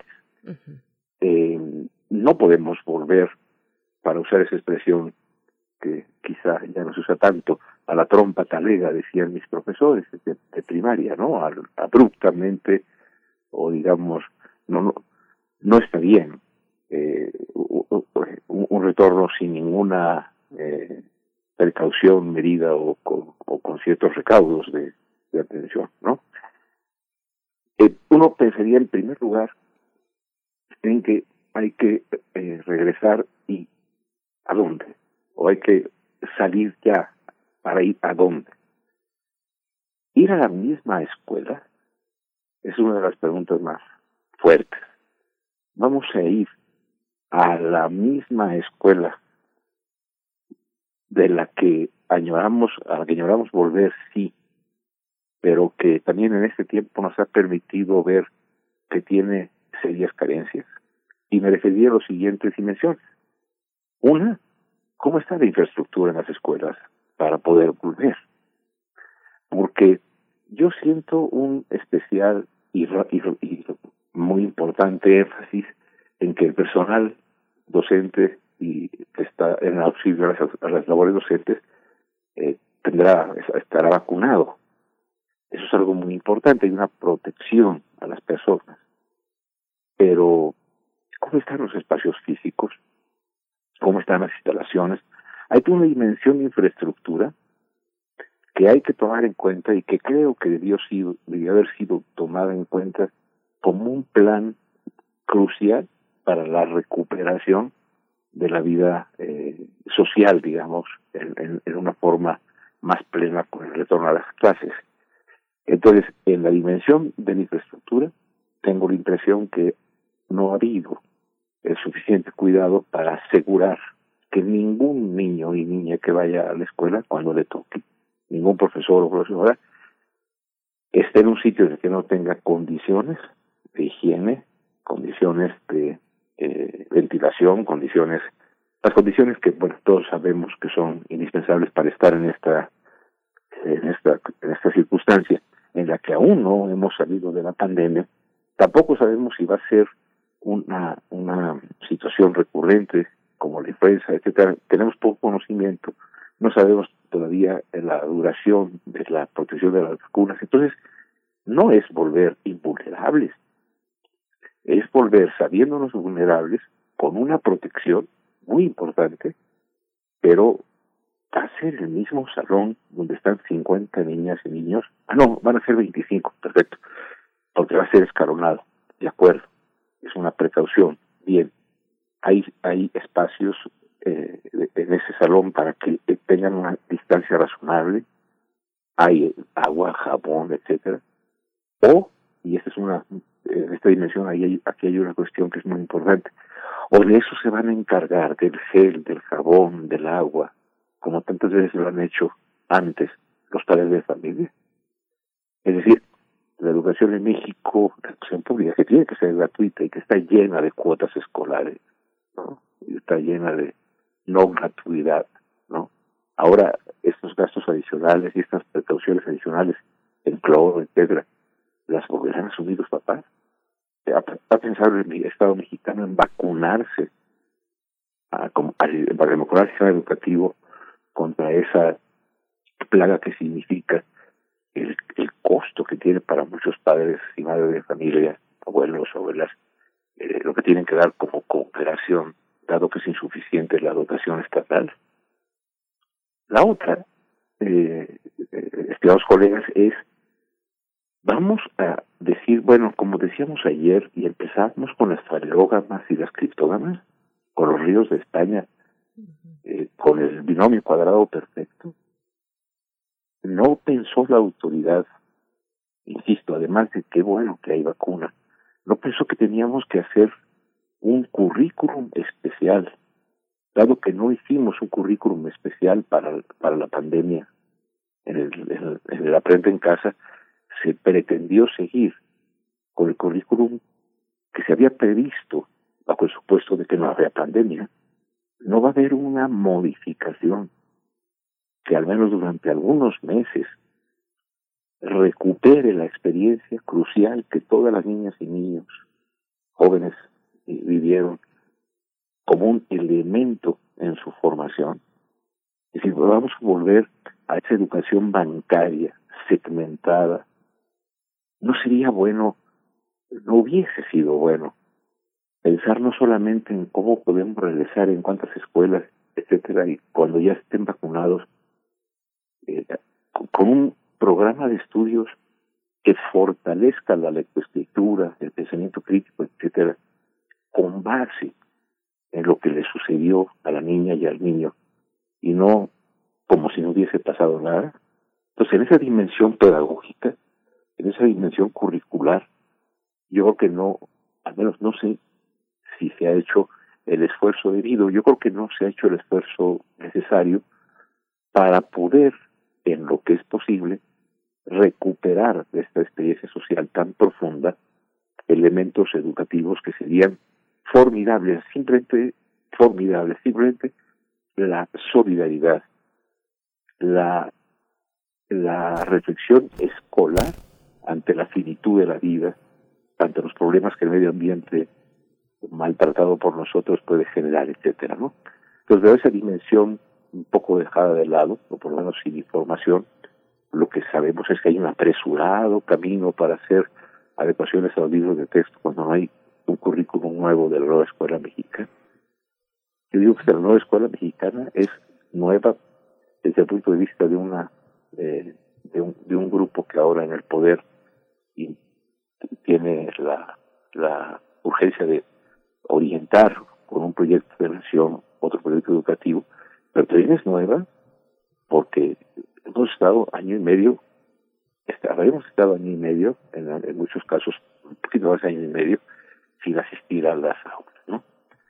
Y también, tercera, es, se ha pensado en cómo hacer para que la carga en el transporte público en las ciudades, sobre todo en las ciudades, eh, no, eh, digamos, va, va a ocurrir, pero no sea de tal naturaleza de un día para otro o tan inmensa como podría ser la Ciudad de México 500 o 600 mil viajes adicionales más en el metro. Se ha pensado en qué hace para amainar, eh, porque los niños no brotan, las niñas no salen en, el, en su pupitre, llegan ahí. ¿Quién los va a llevar? ¿Cómo? ¿En qué horarios? Hay esas dimensiones, infraestructura pedagógica y, y, de, y, de, y de traslado, que yo creo que junto con la vacuna deberían de estar listas hacia finales de mayo. No las veo así, muchachos. Es que todo esto que señalas, Manuel, es verdaderamente muy, muy, muy complejo en el sentido en el que la nueva escuela, pues, no tiene un programa, se modifican los libros de texto, pero no hay un, no hay una evaluación al alcance nacional con las particularidades suficientes y al mismo tiempo si hay unas desavenencias muy fuertes entre los, eh, los recursos que tienen eh, las familias que llevan a sus hijos a escuelas privadas con un esfuerzo, con un ingreso mucho más amplio que familias eh, que regresan sus hijos a las escuelas públicas eh, con menos solvencia, con dificultades, entre las que van en todas las clases sociales, en todos los grupos, el tema de la violencia, la falta de espacios, las diferencias de edades entre las generaciones de los mismos hermanos que habitan el mismo espacio educativo. Hay como todo un tema de alineación. Yo escuchaba a Manuel, por ejemplo, la estrategia de regreso con dos horas de clase. Eh, no sé quién puede aguantar eso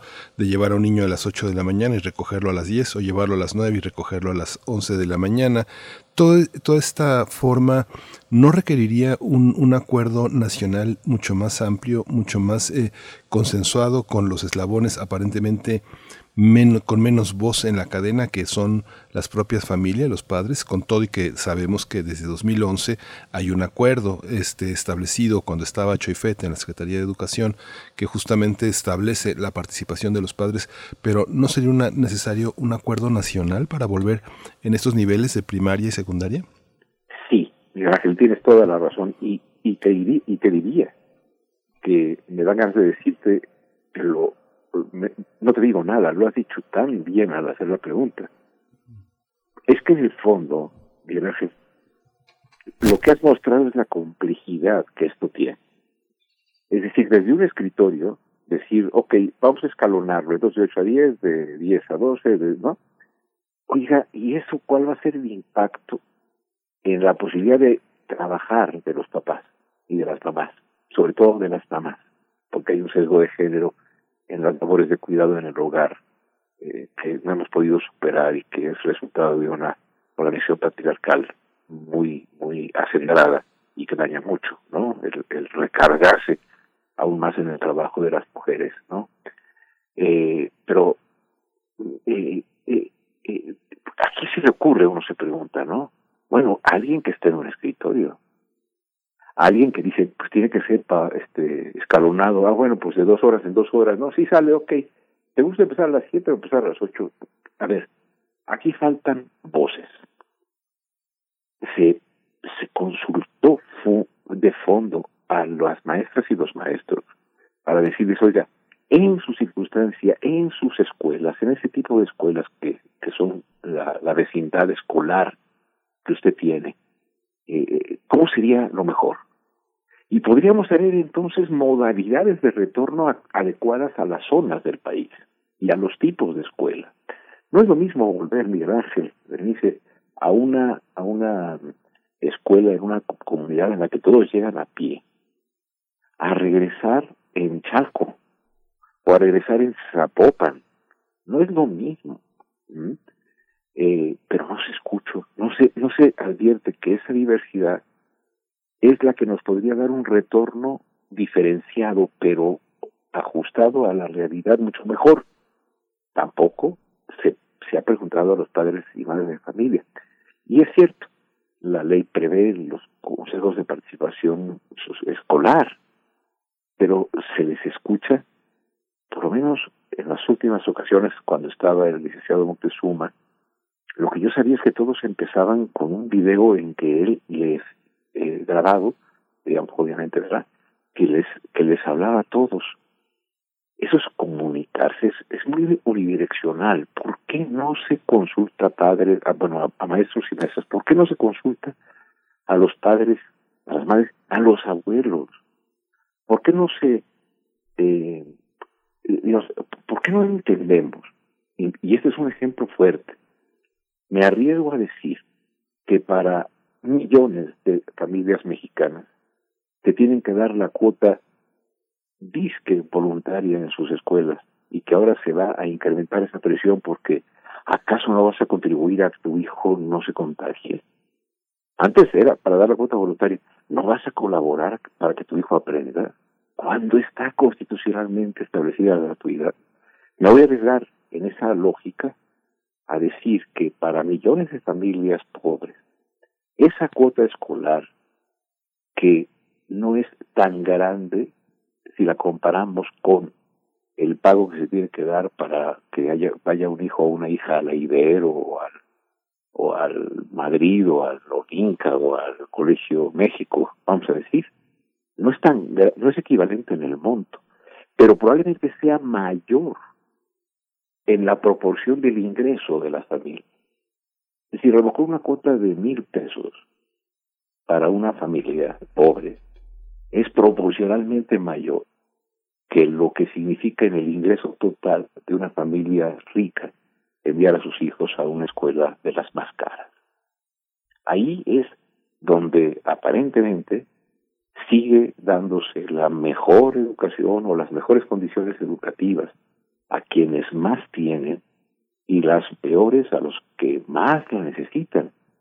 Y la necesitan. Y por otro lado se se ha pensado en el impacto en el tránsito vehicular de una de una cuestión escalonada diaria. Se ha pensado en esa locura. Se le ha se, ha, se ha trabajado con las personas que, que, tienen a su cargo la, la movilidad, por ejemplo, en una ciudad como la nuestra. Otra vez, si este país no entiende que la mayoría de sus problemas se originan por no escuchar a los actores que hacen de esas relaciones sociales la posibilidad de crecimiento o de atore, de atorón, si, si no regresamos la voz a las maestras, los maestros, los padres y las propias niñas y los niños.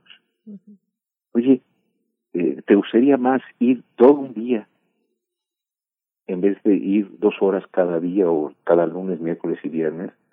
¿Te, ¿Qué te gustaría más? Oye, y si combinamos estar en la escuela y otro día, no en tu casa, sino en un parque que nos queda cerca, o, o, o en la comunidad pequeñita, ahí donde está la ermita, donde, donde, donde surge el, el, el arroyo, al lado del río. ¿Por qué no? Si somos un país tan diverso, la autoridad no deja de ver todo desde el escritorio, ¿no? Y, y escucha.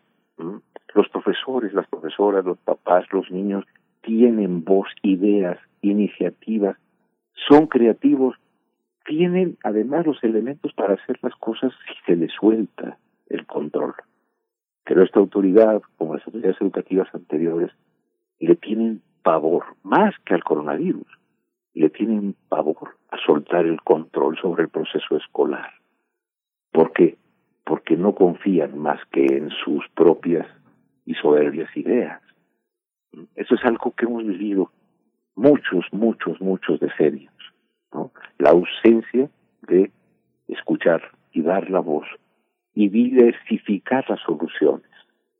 Esta uniformidad centralista no nos va a conducir bien.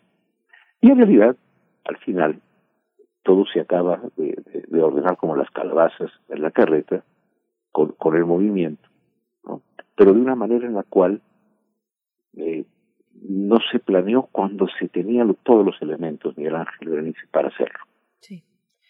Eh, profesor Manuel Gilantón, bueno, ayer que en estos días que ha surgido ya también la autorización, por ejemplo, en los Estados Unidos para la vacunación de, de jóvenes adolescentes, eh, una doctora de parte de las de la autoridad sanitaria mencionaba eh, las secuelas sobre las y los chicos algo que será un impacto generacional y que todavía no estamos logrando prever y tampoco estamos preparándonos para, para eso. Entonces, bueno, solamente eh, complementando o acompañando lo que nos comparte, hay que escuchar a los chicos, hay que preguntarles a ellos cómo se sienten.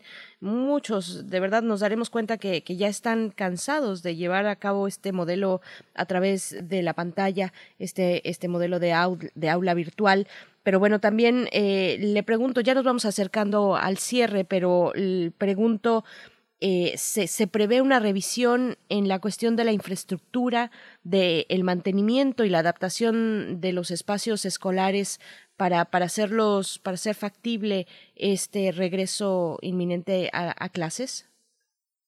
Eh, se afirma que sí. La opinión que yo recojo de mis colegas eh, profesores, sobre todo de las de los y profesores de la, del preescolar y de la primaria, etcétera, es que no de manera suficiente. Es decir, no se hizo la inversión necesaria para adecentar a las escuelas, ni siquiera te digo para que estén eh, en óptimas condiciones, sino para... Eh, el, hay, hay un estudio reciente que muestra que en una cantidad muy grande de escuelas no hay suficientes lavamanos. Lavamanos.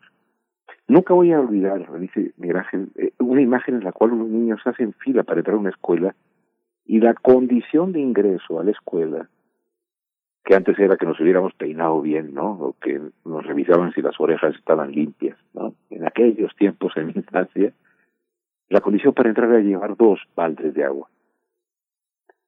Cada niño llevaba dos baldecitos de agua para su uso personal. O sea, el, el, el, el, regreso eh, es, es eh, hemos tenido tiempo para pensarlo. ¿Por qué no se ha convocado a un Congreso Nacional virtual de profesores? Y no Congreso Nacional, quiero decir, de todo, no, a un Congreso en el que en toda la nación y en sus diferentes circunstancias se hubiese pensado esto con los profesores, con las madres, con los niños, etcétera, se podía. Se podía también haber hecho un programa de estudio específico para la pandemia. Se prefería hacer de cuenta que no lo había. ¿Qué pasa? ¿Qué pasa? Y también, no, tuvimos un año, estamos teniendo ya por cumplir un año de haber suspendido las, las clases. Me decía un profesor español, amigo, decía, Manuel, este problema que ustedes tienen es que pueden ir a cualquier escuela. Es muy distinto un retorno a la escuela cuando la, a la escuela que tienes acceso es una escuela pública, buena, y que, que tiene como condición que esté a, a distancia caminable. Es muy distinto regresar a la escuela de tu zona, de tu, de tu sitio, a por la diversidad de calidades percibidas, tanto en lo público y lo privado, como al interior de lo público y lo privado, a diseñar estrategias que llevan a veces dos o tres horas de traslado. Preguntémonos qué va a pasar ahora sin la línea 2 en Tláhuac. ¿Cómo van a llegar a la escuela? ¿Cómo van a ir a la universidad? Si están caminando tres horas, lo que hacían antes 45 minutos. lo que me ocurre es, y perdonen que de repente hable tan de me, me, me urge decir que deberíamos tener más silencio de parte de los poderosos para escuchar a quienes sabrían cómo reorganizar el sistema escolar. Y entonces, aunque para eso la vida a veces pide derecho a los torcidos, la pandemia nos podía haber ayudado a aligerar el currículum para centrarnos en lo importante, a reubicar la lógica de asistencia a las escuelas, a pensar en ellas como sitios en los cuales no solo por el COVID, sino por dignidad humana tiene que haber espacio, amplitud y, las escuelas públicas, sobre todo para las más pobres, deberían de ser las mejores que tiene el país. Todo este tiempo ha pasado. Es cierto. Hemos tenido el pasmo del COVID, sí. Pero ha habido tiempo para pensar en modificar los libros de texto y no para pensar en que lo que hay que modificar más que los libros de texto en su conjunto, es cómo vamos a retornar a la sociabilidad, a la, a la, al encuentro en las aulas, en los patios, eh, de una manera que sea educativa y no solamente continuadora de una rutina? Esa es la pregunta. Decía don Antonio Machado, se miente eh, demasiado por falta de fantasía. También la verdad se inventa me parece que nos ha faltado creatividad. Sí. Pues Manuel Gilantón, muchas gracias por toda esta reflexión. Yo creo que tendremos que, que seguir haciendo una, un ejercicio de pensamiento y bueno, qué mejor que con alguien como, como, como tú, tan comprometido y también tan sabio. Eh, muchas gracias, Manuel Gilantón, investigador del Centro de Estudios Sociológicos del Colegio de México. Pues no quitamos el dedo del renglón. Regresemos a clases, pero a ver cómo. Sí, y sobre todo, eh, eh, me dijiste sabio, Miguel Ángel, eh, dicen que la experiencia es un peine que te dan cuando estás calvo.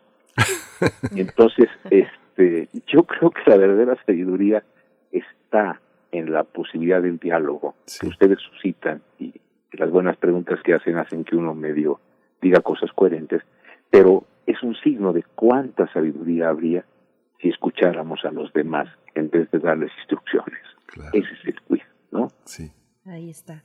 Gracias, eh, doctor Manuel Gilantón. Pronto esperamos encontrarnos una vez sí, más. Sí, sí, ojalá rápido nos llegue la vacuna a todos. Así es. Gracias. hasta luego. Bien, el inminente regreso a clases. Gracias a ustedes también por sus comentarios. Vamos a hacer una breve pausa musical que ojalá no sea tan breve, ojalá dure lo que tenga que durar, porque es una complacencia musical para Miguel Ángel G. Mirán. I Wish You Were Here de Pink Floyd es lo que escucharemos a continuación. Smile from a veil. Do you think you can tell? Did they get you to train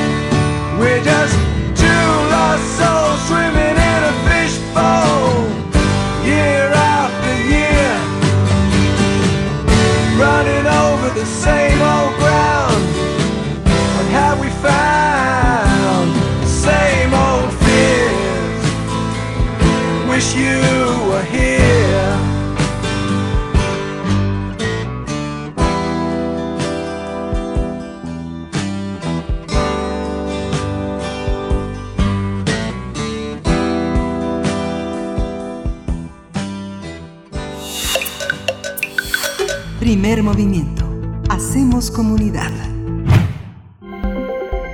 Nota Internacional. Hoy, hoy una de las mayores preocupaciones es hacer llegar vacunas de COVID-19 al mayor número de países en el menor tiempo posible. Y esta razón, por esta razón, la comunidad internacional analiza levantar las patentes de estas sustancias. Este debate lo lleva a cabo, se lleva a cabo en la Organización Mundial del Comercio, aunque varios gobiernos se han pronunciado públicamente. La opinión de mayor peso es la del presidente estadounidense Joe Biden, quien dijo que está de acuerdo en liberar patentes. En el mismo sentido se han pronunciado Francia, Rusia, incluso el Vaticano. En tanto, Reino Unido, Alemania y Japón están en contra, así como los grupos y empresas farmacéuticas. Algunos de los argumentos que destacan es que pocos países tienen la capacidad de producción necesaria, y es que en este sentido se debe considerar la complejidad de algunos productos, en especial en las vacunas de alta tecnología de ARN mensajero modificado, pues la elaboración de una dosis puede implicar cerca de 150 procedimientos. Expertos advierten que una exención a la propiedad intelectual, así sea por poco tiempo, sentaría un mal precedente. Además, definen que, a fin de cuentas, la única razón para invertir en cualquier campo, incluido el farmacéutico, implica obtener una ganancia. Este panorama muestra que cualquier decisión sobre las patentes aún tomará tiempo. Vamos a analizar la propuesta para liberar las patentes de las vacunas contra COVID-19, su viabilidad y sus implicaciones. Hoy nos acompaña la doctora Alenka Guzmán, ella es doctora en Economía Industrial por la Universidad de la Sorbonne Nouvelle en París, es profesora del Departamento de Economía de la UAM Iztapalapa. Sus líneas de investigación son innovación, propiedad intelectual, productividad, competitividad, crecimiento económico y particularmente en sectores siderúrgicos, farmacéutico, biofarmacéutico y de nanotecnología. Alenka Guzmán, bienvenida, qué gusto otra vez aquí en Primer Movimiento.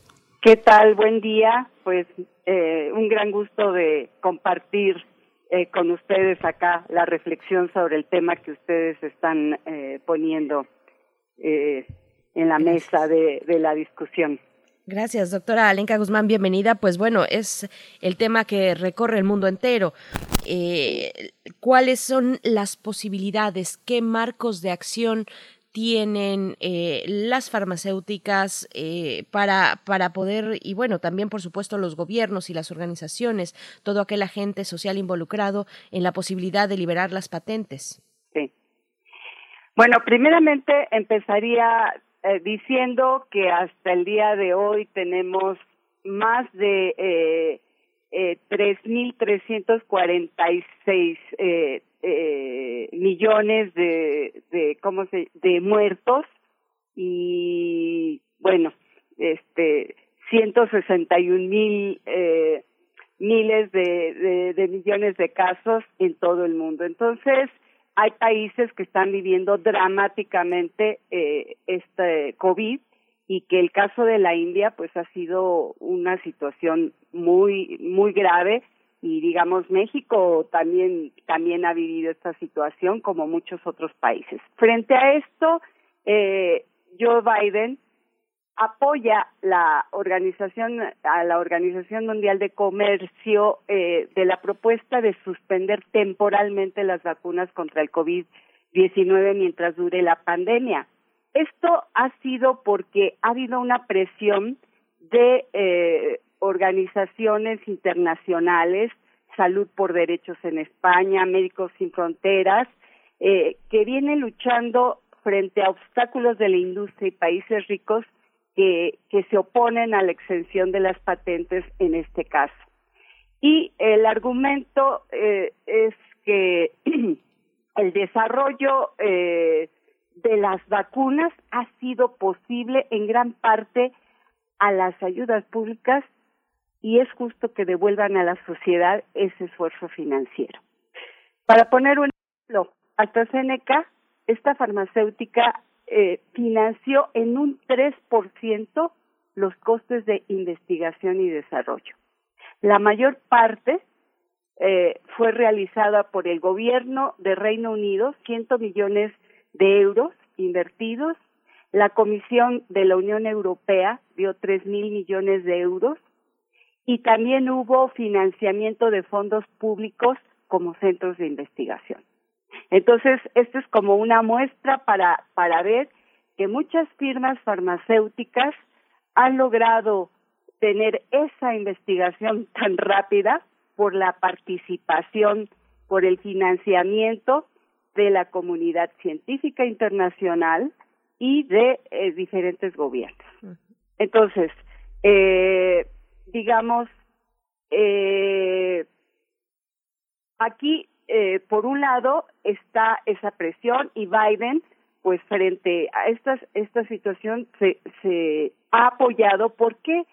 Porque aunque ellos hayan avanzado en la vacuna en, en Estados Unidos, eh, se dan cuenta que es necesario eh, extender la, la vacuna a todo el mundo, porque si no, este eh, virus el coronavirus no va a ser eh, eh, este, controlado.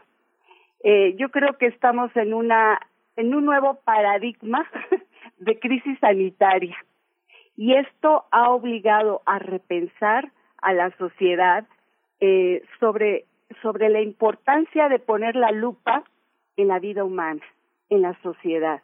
Entonces, eh, esto obliga a repensar las políticas y la política de salud va primero antes que eh, la de la de las ganancias, la de la de la de los negocios, la de, del capital, porque porque este es digamos se abre una perspectiva de abrir una nueva un nuevo marco social, un nuevo compromiso social, pero además internacional donde la salud, la educación y la cultura sean tres ejes fundamentales de la, de la sociedad, así como lo, lo, lo reivindica el doctor eh, Boyer.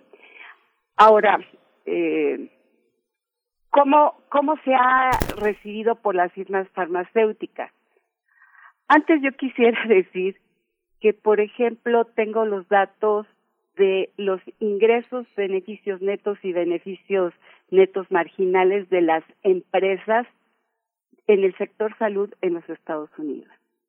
Y en primer lugar vamos a tener a Johnson Johnson con beneficios netos marginales del 28%, a Pfizer con 28.30%. Eh, vamos a tener empresas como Merck con el 26.70, AbbVie 34.90, eh, Amgen 29.60. O sea, vamos a, a darnos cuenta que eh, las ganancias que tiene este sector son impresionantes. Entonces, eh, ¿cuál es cuál es la eh, por qué digamos las empresas rechazan el que se retire la patente temporalmente? Eh, bueno, ellos eh, hacen mostrar que el, eh, el retiro de las patentes hace caer sus acciones en las bolsas y que eso puede afectar al, a la producción de las vacunas y poder cumplir con los compromisos que tienen. Esa es una cosa que dicen. Pero eh, otro, otra situación eh, que, que, se, que se expone es de que las eh, que ellos han desarrollado capacidades tales que los países en desarrollo no podrían cubrir en el en el corto tiempo entonces y que y que entonces esto pone en una situación peligrosa de que eh, tanto la cuestión de las capacidades como de los insumos eh, puedan eh, homogeneizarse. Dice que ellos dicen que el mundo necesita los mismos materiales, ¿verdad? En las mismas cantidades y que es un gran problema cómo coordinar esto. Entonces, eh, hay eh, instituciones eh, como la de la farmacéutica de eh, la Unión Europea que dice que el real eh, cuello de botella está en las barreras comerciales y que ahí juega un importante papel la producción eh, de, Estados Unidos, o sea, una, una, las leyes de producción de defensa de Estados Unidos. Entonces, eh, este, esta, estas leyes de defensa nacional han sido eh, ampliamente utilizadas eh, para crisis eh, no militares eh, como desastres naturales. Entonces, digamos como que ellos toman el timón. Eh, ¿Qué dicen empresas como eh, Moderna, que, tiene una vacuna? Que retirar eh, los derechos de propiedad intelectual, es decir, las patentes, no ayudarían a incrementar la oferta de las vacunas en el 2021 y el 2022. Eh, hay otras eh, empresas como Pfizer, como AstraZeneca, ¿verdad? Eh, que también comparten la visión de, de Moderna y donde ellos ellos fundamentalmente dicen que eh, que se tiene que, cuidar responsablemente la seguridad y que por lo tanto ellas deberían de continuar con la, con las patentes entonces eh, ¿qué, qué sucede pues es decir el hecho de que ellos eh, tengan la patente eh, significa que ellos solamente pueden tener el control para la producción industrial. No puede hacerse ninguna producción genérica. Y la pregunta es, ¿es cierto que no existen capacidades en otros lugares del mundo para producir? Y, y, la, y la, la, la respuesta es, eh, sí, sí existen, o sea, hay países que sí han desarrollado capacidades. México es un país que eh, que tiene capacidades, eh, eh, ciertas capacidades que ha frenado y que se han frenado por ausencia de políticas industriales eh, para el sector farmacéutico y de apoyar con mucho más eh, gasto en investigación y desarrollo, pero que, eh, digamos, eh, podría avanzarse. Por ejemplo, aquí tenemos empresas que han trabajado para producir vacunas eh, para, para empresas de Estados Unidos. Entonces, yo creo que sí sería una situación en donde habría que ubicar qué países poseen esas capacidades. En la India hay capacidades.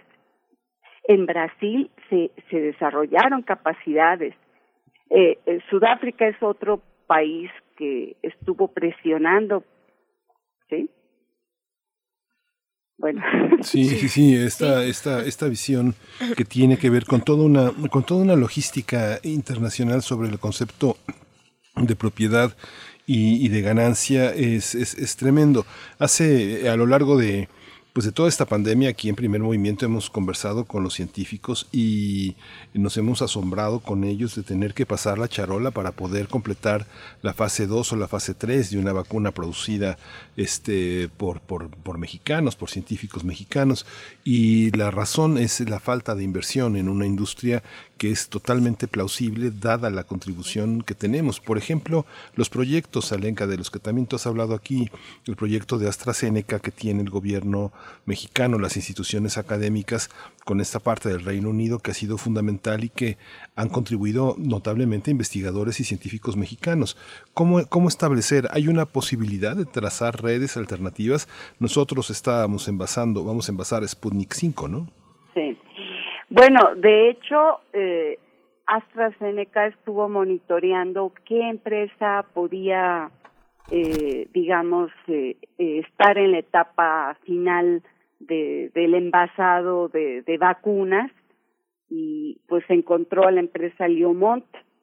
Y, y bueno, eh, la situación es que eh, es increíble, pero la COFEPRIS le puso una serie de, de, requisitos para poder aprobar y se tardaron como tres meses en donde tuvieron que atender como 200 o 300 aspectos que querían que, que resolvieran. O sea, frente a esta pandemia hay que actuar con rapidez, las burocracias no sirven. Es decir, sí, hay que tener cuidado, de que de que todo sea regulado y que y que sea visto. Pero imagínense AstraZeneca que digamos tenían ellos eh, eh, organizado para poder actuar con Argentina con México y esta empresa Leomón se reconoce por su capacidad de hacer acuerdos de producir las eh, las vacunas para la influenza. Entonces ya tenía ya tenía ciertas capacidades. Entonces, como tú, como tú ahorita bien recuerdas, estos proyectos que se han eh, eh, empezado a hacer en, en México de, de las vacunas, la de la universidad, la de la UNAM, ¿no? Que con todo el respeto de nuestros científicos mexicanos, tiene, tiene avances importantes porque están utilizando nanotecnología. O sea, incluso hasta podría decirse que hay avances este importantes frente a lo internacional. Tenemos la, la vacuna de Querétaro. ¿Por qué no se han apoyado esos proyectos para llegar a las fases finales? Eso es una cosa muy importante y que, y que nos lleva a, a, a cuestionar la política industrial y la política concreta hacia la farmacéutica. Sin duda. pues Doctora Alenka Guzmán, eh, qué equilibrio tan, tan delicado entre la rapidez de la emergencia y la, la necesaria vigilancia de un Estado y de una autoridad eh, sanitaria y una autoridad pública. Eh, ojalá podamos conversar, seguir conversando y seguir el hilo de esta charla porque apenas empieza, estos planteamientos apenas empiezan como una necesidad urgente en el mundo y agradecemos mucho que comparta pues tan eh, amablemente eh, y tan cordial y, con tanta disposición pues estos, estos comentarios y estos análisis, doctora Alenka Guzmán. Muchísimas gracias. Bueno, gracias por la invitación y en efecto, pues esto nos lleva a, a replantear muchas cosas que, eh, que se tienen que repensar. La política, la, los derechos a la salud deben de estar por encima de los derechos de la propiedad intelectual, aunque habrá que guardar los equilibrios. Sí, gracias, gracias Alenka. Gracias, doctora Lenka Guzmán, doctora eh, profesora del Departamento de Economía de la UAM Iztapalapa. Mm, hasta pronto. Y bueno, también nos despedimos ya de la radio Nicolaita. Ya nos fuimos de allá, nos fuimos de Morelia. Hasta el próximo lunes a las 8 de la mañana nos enlazamos con ustedes. Mientras tanto, vamos al corte. Estamos en primer movimiento. Síguenos en redes sociales. Encuéntranos en Facebook como Primer Movimiento y en Twitter como arroba PMovimiento. Hagamos comunidad.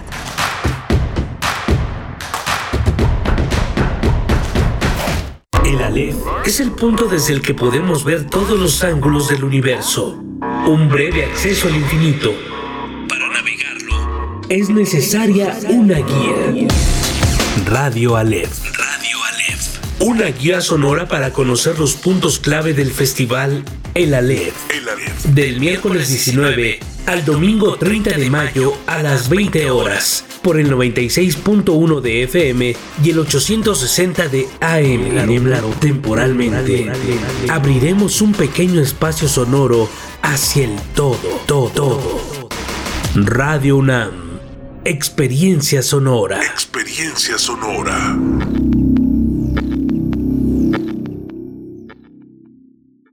¿Dónde la dejé? Justo ahora que son las elecciones más grandes de la historia y que como la mayoría decidí salir a votar. ¿Dónde la dejé? ¿Ma? Ay, hija, extravié mi INE y no sé qué hacer. Tranquila, aún estás a tiempo de sacar una reimpresión idéntica. Es muy sencillo. Puedes hacerlo hasta el 25 de mayo. ¡Qué alivio! Mi cubrebocas. ¿Ma? Voy por mi reimpresión y el 6 de junio voto. Tienes hasta el 25 de mayo. El 6 de junio, el voto sale y vale. INE. Pásale. Dígame, ¿es usted seguidor de la 4T? Soy comerciante. Mi negocio quebró y necesito apoyo para trabajar. ¿Trabajar? Por eso no le podemos ayudar aquí, señor. Siguiente. Que no te hagan güey. Con el programa económico Fénix CDMX promoveremos la reactivación económica de la Ciudad de México, apoyando empresas que hayan conservado y aumenten puestos de trabajo, que promuevan la incorporación de jóvenes y se certifiquen en igualdad salarial. Cambiemos. La Ciudad de México te necesita. Vota PAN. Tu voto tiene tanto poder que aunque tu candidata o candidato no gane, igual cuenta. En el frente de la boleta están las candidaturas de mayoría relativa. Detrás, las candidaturas de representación proporcional. Cuando marcas la candidatura de tu preferencia, también estás votando por la lista de representación proporcional del partido que elegiste. Y si tu candidato o candidata no gana, tu voto sigue contando para elegir a quienes integrarán la Cámara por representación proporcional. El 6 de junio, tu voto sale y vale. Contamos todas, contamos todos. INE. Es muy tedioso hacer siempre lo mismo. No dejes que el aburrimiento apague tu imaginación. Escucha Escaparate 961 con los eventos culturales del momento. Viernes a las 15:15 horas por Radio UNAM. Entretenimiento y cultura. Radio UNAM. Experiencia sonora. El Tribunal Electoral del Estado de México resuelve con justicia y celeridad las controversias jurídicas derivadas del proceso electoral. Las magistradas y los magistrados garantizamos tus derechos político-electorales conforme a los principios de certeza, imparcialidad, objetividad, legalidad y probidad y resolvemos de forma pronta y expedita los medios de impugnación con la emisión de sentencias. Este proceso electoral tú eliges y nosotros protegemos tu decisión. Tribunal Electoral del Estado de México. Soy Sofía Villegas. En el 2018 tuve la esperanza de que las cosas cambiaran y así fue. Asegurar que los adultos mayores a partir de los 65 años reciban su pensión es fundamental para las familias mexicanas y además va a ir aumentando. Esto no podemos perderlo. Hay que defender la esperanza porque aún falta mucho por hacer. Por eso estamos al 100 con ya saben quién. Vota por las y los diputados federales de Morena, la esperanza de México. Ana Valderas, candidata a diputada federal. Si aún no sabes por quién vas a votar este 6 de junio y quieres que el Distrito 14 sea un lugar más seguro, con más policías, mejor equipados, integración de cámaras de video públicas y privadas para prevenir delitos en tiempo real y mano dura con criminales y secuestradores, vota por Ana Valderas, candidata a diputada federal por el Distrito 14 de la coalición Va por México. Cambiemos, México nos necesita a todos. Vota PAN. La ciencia que somos. La ciencia que somos. Iberoamérica al aire. Conoce la voz de la ciencia a través de cápsulas, reportajes, entrevistas y reportes en vivo. Viernes de 10 a 11 horas por el 96.1 FM. O sigue nuestra transmisión live y consulta nuestro podcast radiopodcast.unam.mx. Que somos. Iberoamérica al aire. Una coproducción de Radio UNAM y las direcciones de divulgación de la ciencia y de las humanidades.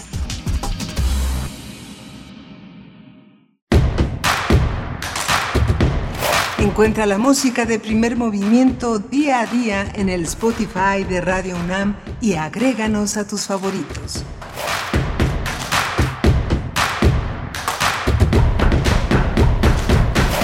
Hola, buenos días. Ya regresamos aquí a la tercera hora de primer movimiento. Son las nueve de la mañana con siete minutos y estamos ya todo el equipo listo. Está, eh, está Arturo González en la conducción del timón en Adolfo Prieto 133, lo mismo que Frida Saldívar en la producción ejecutiva y Violeta Berber en la asistencia de producción. Berenice Camacho del otro lado del micrófono, ya con un café que desde aquí huele el café, Berenice.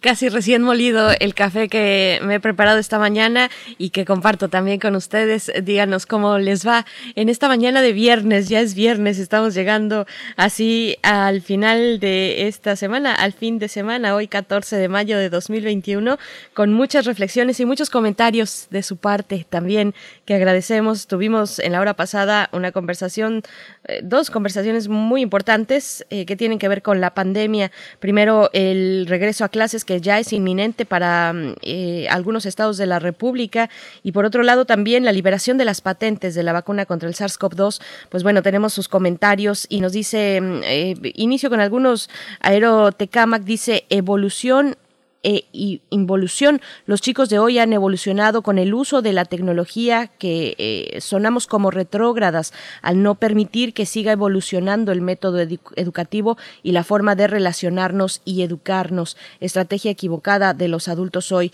Gracias, eh, Tecamac, por estos, por este comentario. Pues sí, hay que preguntar a los chicos cómo se sienten, qué tipo de uso, porque la tecnología está ahí, está al alcance de muchos, no de todos, eso también hay que mencionarlo, la brecha digital eh, pero, pero hay que ver qué uso le damos, qué acercamiento y qué relación tenemos con la tecnología porque bueno, de eso depende todo lo demás, de eso depende de que, que la estrategia mm, a través de lo virtual se sostenga, que sea eh, un factor que enriquezca, que nos enriquezca y que enriquezca la comunidad educativa y, y no que merme y no que distancie y no que enfríe las relaciones. En fin, mm, mucho que seguir comentando. También Rosario Durán dice que una vez más la ventaja la tienen las escuelas privadas y los de primaria y secundarias públicas ya perdieron y con eso de que no deben reprobar a nadie y otros que se verán afectados además por la línea 12 del metro. Gracias Rosario Durán por este comentario. Igualmente Selene Velázquez dice no volver a la rutina. Lo veo con mis sobrinas. Ahora todo es más libre mientras están en la clase virtual. La forma de aprender es muy distinta y regresar a la rutina será demoledor. Dudo mucho que sobre todo los niños pequeños puedan sentarse tantas horas como antes nosotros lo hacíamos. Selene, gracias por tus comentarios. Flechador del Sol también, eh, bueno, nos dice... México sin duda cuenta con todo lo necesario para investigar. Está hablando de las patentes de la vacuna. Eh, México cuenta con todo para investigar, desarrollar y probar y llegar al punto de producir vacunas y nuevos medicamentos, pero sin duda falta una conexión entre investigadores y financiadores de esas investigaciones. Tiene costo, pero hay que entrarle. Abel Arevalo nos dice el derecho a la salud es lo que está ahí en medio y en juego mm, en esta, eh, pues, en horizonte que se prevé con la liberación de las patentes de la vacuna, Miguel Ángel.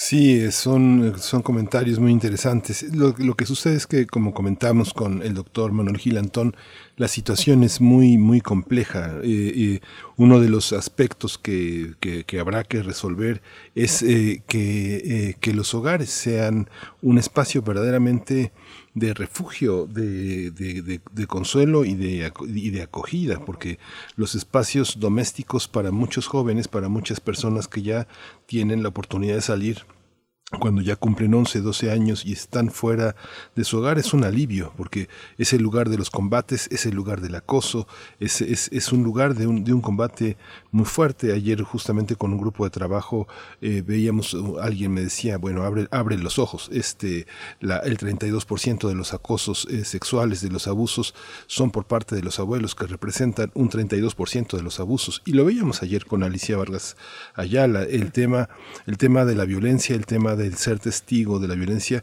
tiene que resolverse de alguna manera. Yo creo que las ayudas de grupos de mujeres, de grupos feministas, de apoyos institucionales para que las personas tengan a dónde ir. Una persona que se la ha pasado cuidando cuatro hijos, tres hijos, no tiene trabajo, Berenice. Es muy difícil esa situación, tiene que resolverse de alguna manera porque es el otro, el otro espacio educativo el otro se, se, preocupan por arreglar las escuelas, pero hay una parte del espacio doméstico que se tiene que arreglar. Algo, algo tiene que pasar para que podamos contribuir todos a, a, a tener una solución para todos, ¿no? Sí, compaginar lo, en lo doméstico, en el, en el, espacio de lo doméstico, el trabajo y la serie de jornadas eh, no remuneradas, eh, el trabajo, pues las labores de, de un, un, trabajo remunerado frente a los cuidados de los demás. Bueno, pues si quieren ustedes compártanos sus comentarios. Aquí podríamos decir mucho cuando sí. estamos precisamente al aire y también atendiendo atendiendo lo, la jornada escolar de quienes dependen de nosotros, pues bueno, hay mucho, mucho que comentar y como decía también el doctor Gil Antón, hay que preguntarle a los padres y a las madres de familia, sobre todo porque hay un sesgo de género ahí que todavía no podemos rebasar y que se recrudeció con esta pandemia. Nuestras redes sociales están ahí para que para recibir sus comentarios. Ahora tendremos en adelante en esta tercera hora que inicia la poesía necesaria en la voz de Miguel Ángel Quemain. Y también vamos a tener en la mesa del día, vamos a hablar de esta cuarta edición de FemLab, este espacio de la Casa del Lago, de la Casa del Lago UNAM, eh, donde, bueno, confluyen, donde se reúnen distintas mujeres eh, que tienen que ver con la música electrónica desde sus distintos aspectos, desde muchos ámbitos, porque es muy amplio.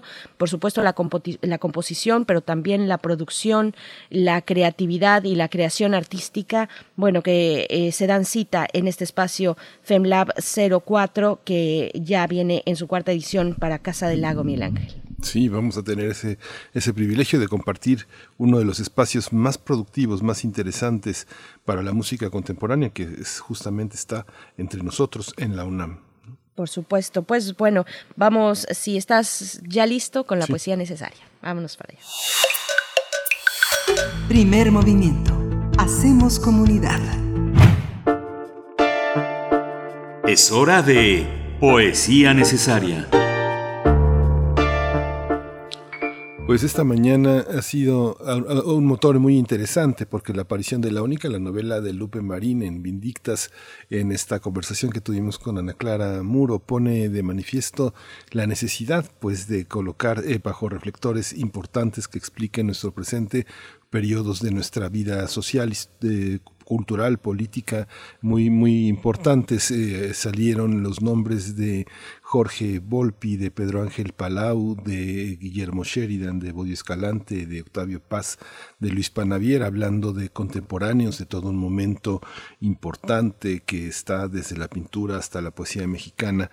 Eh, esta es un pretexto también para traer aquí un poema de Jorge Cuesta, que forma parte de nuestro material de lectura. En el material de lectura.unam se puede localizar el poema que voy a leer hoy, que se llama Cómo esquiva el amor la sed remota, y está acompañado con I'll See You in My Dreams de Gypsy Jazz, en la voz nada menos que de Irene Serra. Así que va a ser muy interesante este, este, este complemento. Dice Jorge Cuesta en Cómo esquiva el amor la sed remota, que al gozo que se da mira incompleto, y es por la sed por la que está sujeto el gozo, y no la sed al que se agota.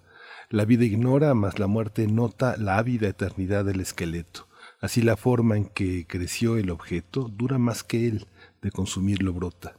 Del alma el árido desierto envuelve, libre vegetación que se disuelve, que nace solo de su incertidumbre y suele en el azar de su recreo ser la instantánea presa del deseo y el efímero pasto de su lumbre.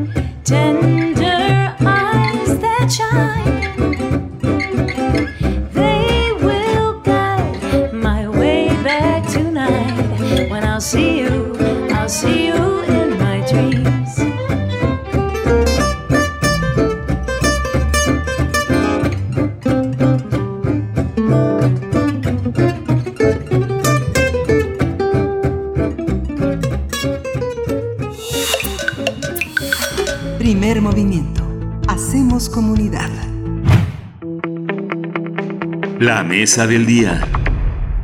Eh, FEMLAB, el programa de conciertos y actividades de formación protagonizado por mujeres que actualmente operan en el ámbito de la producción musical electrónica en México y Europa, llega a su cuarta edición.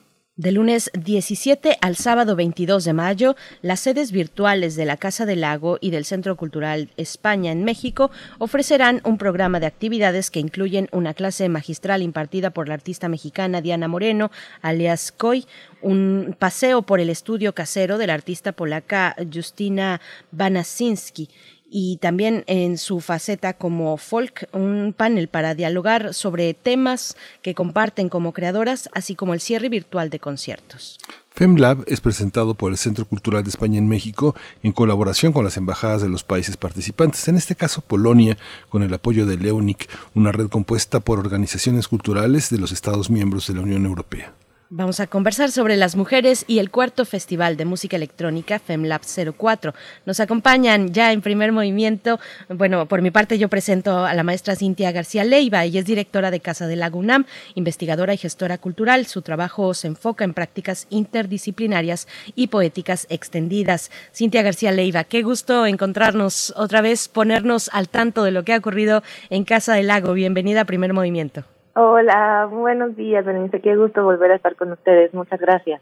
Gracias. Gracias. Diana Moreno está también eh, eh, con nosotros, por mi parte la presento. Ella es productora y selectora mexicana. Su propuesta sónica resulta en una amalgama de estilos que van desde el IDM al drone ambient, tecno, experimental y bueno, ha generado atmósferas eh, que han escrito que son atmósferas melas- melancólicas con beats punzantes, contundentes.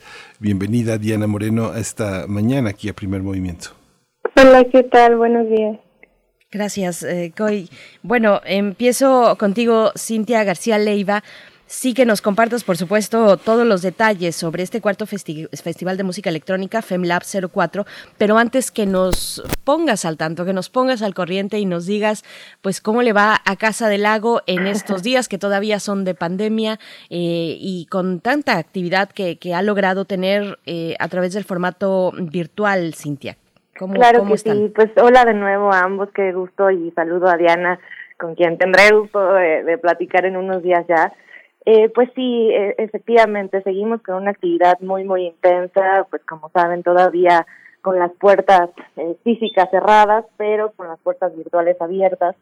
hemos estado desarrollando todo un programa virtual en muy diversas disciplinas, en teatro, eh, danza, performance, cine, música, por supuesto, arte sonoro, y además con una línea abierta muy, muy clara que tiene que ver con la experimentación en las artes digitales y las relaciones entre tecnología y arte. Hemos tenido muchísimas cosas, ahora recién estrenamos un ciclo que nos llena de orgullo en el marco de México 500 y Canitoa, eh, es un ciclo que le comisionamos al periodista cultural Guillermo García Pérez, que eh, se enfoca en revisar cómo hemos construido la idea de la escucha en México, más allá de una noción musical o incluso más allá de una noción oral, cómo hemos construido política, histórica, geográfica, tecnológicamente la noción de escucha en nuestro país en estos últimos siglos. Eh, y de eso de eso va el ciclo estamos colaborando con la Fonoteca Nacional pero también inauguramos bueno un ciclo en colaboración con Austria para revisar eh, performatividades a la distancia con artistas austriacos y mexicanos. Hemos estado por supuesto dando seguimiento a estas colaboraciones eh, de FEMLAB con el Centro Cultural de España en México y la UNIC el ciclo Textualidades en Contingencia y bueno, montones de charlas, conciertos, actividades, estuvimos también en vistas transdisciplina, recuperando el trabajo de mujeres pioneras en la, en la historia de la transdisciplina en nuestro país y en fin, sí, un, un abanico pues que, que creemos potente y que sobre todo buscamos eh, abrir a públicos que todavía están en sus casas y que, y que puedan tener un acceso a cultura de la experimentación y de la interdisciplina en México. Eh, Diana Moreno, bueno, tú que eres productora, eh, selectora mexicana, te, te pregunto, ¿cómo está la escena mexicana de la producción de la música electrónica hoy en día? ¿Dónde está la vanguardia? Eh, y también, ¿qué de esa va- vanguardia está recuperando, digamos, elementos importantes de la historia de la música electrónica en este país y en la región? Eh, Diana. Hola, ¿qué tal? ¿Qué tal? Creo que estamos redescubriendo realmente la dirección de hacia dónde va como la electrónica y en general la música en la Ciudad de México, pues por los nuevos formatos. Yo en particular he tenido posibilidad de participar en más festivales, en más fiestas virtuales y eso me ha ayudado a llegar como a más público que cuando lo hacía de manera física. Mm. Interesante. Sí, esta, esta, esta visión de la música electrónica en el ambiente eh, musical mexicano es sumamente interesante porque México se ha logrado como compaginar esta parte de la creatividad, la tradición, con una gran posibilidad de contar en nuestro país gracias a las importaciones, el mercado, un mercado que está muy fuerte en instrumentos, herramientas para poder eh, elaborar formas de composición importante, el crecimiento de escuelas de música eh, que son heterogéneas, heterodoxas, que le dan entrada a muchos compositores que no necesariamente tienen que pasar 10 años eh, sentados frente a un piano, frente a un instrumento. ¿Cómo es este ambiente, eh, Diana? ¿Cómo es esta posibilidad de crear para gente joven que no tiene que pasar necesariamente por este rigor tan tan necesario, pero a veces también tan tan excesivo de la disciplina escolar? Creo que a mí me tocó vivir en una generación como realmente mucho más abierta a la escucha, como dejando detrás todos esos tabús de tener que estudiar, lo cual es muy importante, pero a veces por falta de tiempo, eh, falta de dinero, no puedes como llevar unos estudios académicos como te gustaría, ¿no? Pero realmente como que toda esta nueva ola de música electrónica que es también de un modo underground eh, es como muy instintiva, ¿no? Y tu mismo círculo de amigos o los mismos, las mismas personas con las que te rodean te das cuenta que son también productores caseros que han ido como investigando, estudiando por su propia cuenta, armando sus estudios de grabación, que en muchos casos son como estudios de grabación caseros, no todos tienen como los estudios académicos, pero que se animan a tomar este camino como una vía de expresión y de, bueno, una vía artística para expresarse y también como para reflejar un poco la situación social actual en en el país y en la ciudad. Ujú. Fíjate, Cintia García Leiva, que a nosotros como periodistas muchas veces nos toca compartir eh, eh, el entusiasmo y la aprendidez de muchos promotores, eh, de muchos promotores artísticos, porque nuestro trabajo consiste en mantener viva la curiosidad, el interés, y justamente cuando uno tiene frente a uno, a un, a un, a un animador cultural, se anima uno a escuchar cosas que no haría uno por su cuenta. ¿Cómo es este ámbito, Cintia? ¿Qué- ¿Con qué te has encontrado en este ámbito de la música? Hay cosas que como divulgador en lo personal no te deben de gustar, hay otras que te deben de aprender. ¿Cómo ser, cómo ser un, un auténtico escucha? ¿Cómo tener, un, ¿Cómo tener esta apertura? Es algo que también se conquista, ¿no?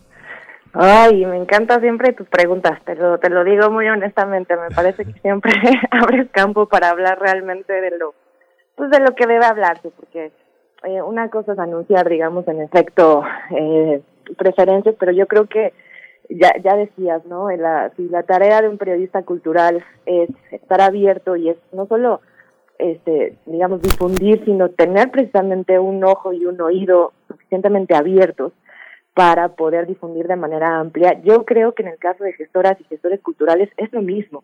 Eh, me parece que una, un aprendizaje que uno va teniendo y es importantísimo cuando se dedica uno a la gestión cultural es precisamente eh, rebasar un discurso pues es- que es efectivo y que es necesario de inclusión, pero rebasarlo más allá del discurso mismo y efectuarlo en términos de poder escuchar o tratar de escuchar de manera mucho más amplia lo que ocurre en un panorama. Eh, el caso de FEMLAB me parece que, que, que tiene mucho que ver con esto, eh, porque hay un espectro tan, tan amplio de lo que significa la música electrónica, que decir únicamente un género o decir únicamente un tipo de electrónica, eh, yo que sé, bailable, o cuando nos referimos al ambient, o al tecno, o al arte sonoro, eh, nos quedaríamos, digamos, mu- en, en una perspectiva muy reducida. Me parece que si nos vamos a enfocar en un programa tan extendido como este, de largo aliento, de muchos meses, tenemos que abrirlo no solo a distintos géneros, no solo a distintos programas que hacen mujeres importantes, relevantes en este en esta labor, sino también a quienes, como en algún momento comentamos, quienes están produciendo precisamente esos instrumentos, quienes están produciendo, por ejemplo, los espacios para que eso ocurra, quienes están gestionando eh, labels o disqueras, quienes están escribiendo al respecto, cómo promover agencias en múltiples niveles que puedan dar cuenta de un panorama amplio y para eso se requiere eso, una gestión que trate de ser lo más abierta, inclusiva y al mismo tiempo que tenga una mirada crítica, pero también periodismo cultural que se enfoque y que realmente profundice en esos temas, pero también espacios donde esto pueda sonar. Finalmente algo que me parece importantísimo de hablar de música, ya incluso más allá de si es electrónica o no, hablar de música y sobre todo en un país como el nuestro, es que nos regresa al cuerpo, nos regresa al cuerpo y la presencia. Y en estos momentos donde parece que nos estamos reduciendo en todos los sentidos, es decir, estamos confinados, estamos eh, limitados en muchos sentidos ahora, proponer propuestas y, proyectos que devuelvan el cuerpo al espacio, devuelvan el cuerpo al contacto y a la resonancia entre otros cuerpos es fundamental incluso como estrategia política. O sea, me parece que es incluso parte de las políticas culturales que requerimos urgentemente. Volver a pensarnos en colectivo, volver a pensarnos en el baile, volver a pensarnos en la escucha y atender el mundo de otras maneras.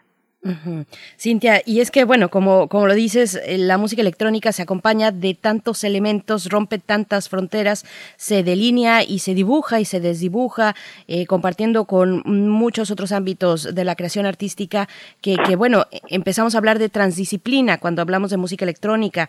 Eh, ¿qué, qué, qué decirle a la audiencia que no está cercana necesariamente a estos circuitos artísticos de lo que es hoy la música electrónica, eh, Cintia, que también está acompañada de nuevo, eh, toca bordes con la audiovisual, con las Claro. artes digitales, con eh, la generación de atmósferas, que tiene un concepto que es casi una, no casi, es una puesta en escena en muchas ocasiones.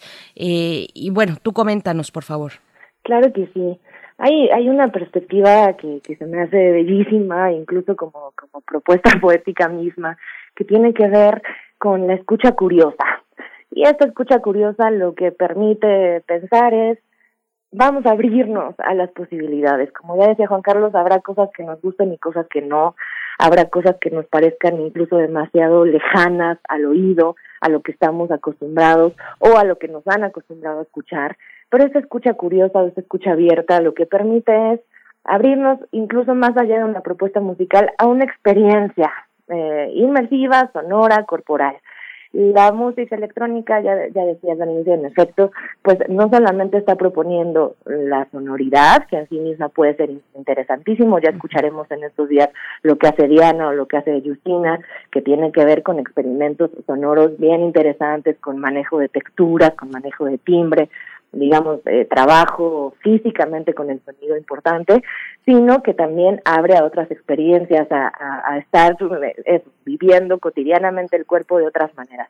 Eso me parece que es una riqueza importantísima explorar en la, en la, la escena electrónica que decíamos es tan amplia como queramos. Eh, hay una pluralidad de escenas, hay una pluralidad de programas artísticos que creo que eso, si uno se pone en esa curiosidad, en esa apertura de dejarse llevar con eso, puede encontrar experiencias muy, muy gratas o incluso choques, incluso, digamos, desacuerdos que ya producen algo. Eh, me parece que hay una, una necesidad también frente a este algoritmo tan punzante frente al que vivimos que nos está diciendo esto te gusta, esto no te gusta, esto escuchas tú, así que te recomiendo estas cosas que se parecen. Eh, cuando nos alejamos un poquito de eso y ejercemos, digamos, una voluntad musical, una voluntad de escucha, podemos abrirnos a algo más amplio, que es qué estoy escuchando ahora y eso en cómo me coloca, de qué manera me pone, me sitúa en el mundo. Y a mí eso me parece lo más rico, interesante y eso, productivo, digamos, eh, en términos de conocimiento del mundo que, que se puede producir. Fíjese que mis, mis compañeras de trabajo, eh, Frida Saldívar, Violeta Berber, eh, Berenice Camacho, son personas muy, muy metidas en el tema del audio. Y yo estoy seguro que ellas escuchan cosas que yo no escucho. Pero lo que tenemos en la tecnología, eh, de pronto para trabajar en pantallas, para tener toda esta distancia, los mecanismos de audio son eh, muy, muy pobres para escuchar todo lo que ustedes logran hacer en términos de, este, de ingeniería del audio. O sea, se logran escuchar cosas con una cantidad de matices en una cantidad de ambientes. ¿Estamos preparados para escuchar lo que ustedes están haciendo, Diana Moreno? Eh, definitivamente sí. Yo creo que también es una cuestión de apertura y, como decía Cintia, de voluntad eh, que no se delimita tanto como por la calidad técnica de los equipos, sino por la apertura a la escucha. Entonces, también, o sea, creo que es muy importante decir que no todos los productores contamos como con los recursos, ¿no? Para obtener ese tipo que nos gustaría tener y diseñar sonoramente así impecable, pero creo que el aterrizaje de las ideas es como mucho más emocional que técnico. Y definitivamente creo que podemos escuchar esto que estamos haciendo Justina y yo en unos audífonos normales como en unos monitores súper súper costosos, ¿no? O sea, es más bien tener una apertura en la escucha, creo que eso puede como cambiar nuestra perspectiva con relación hacia cómo nos acercamos a la realidad.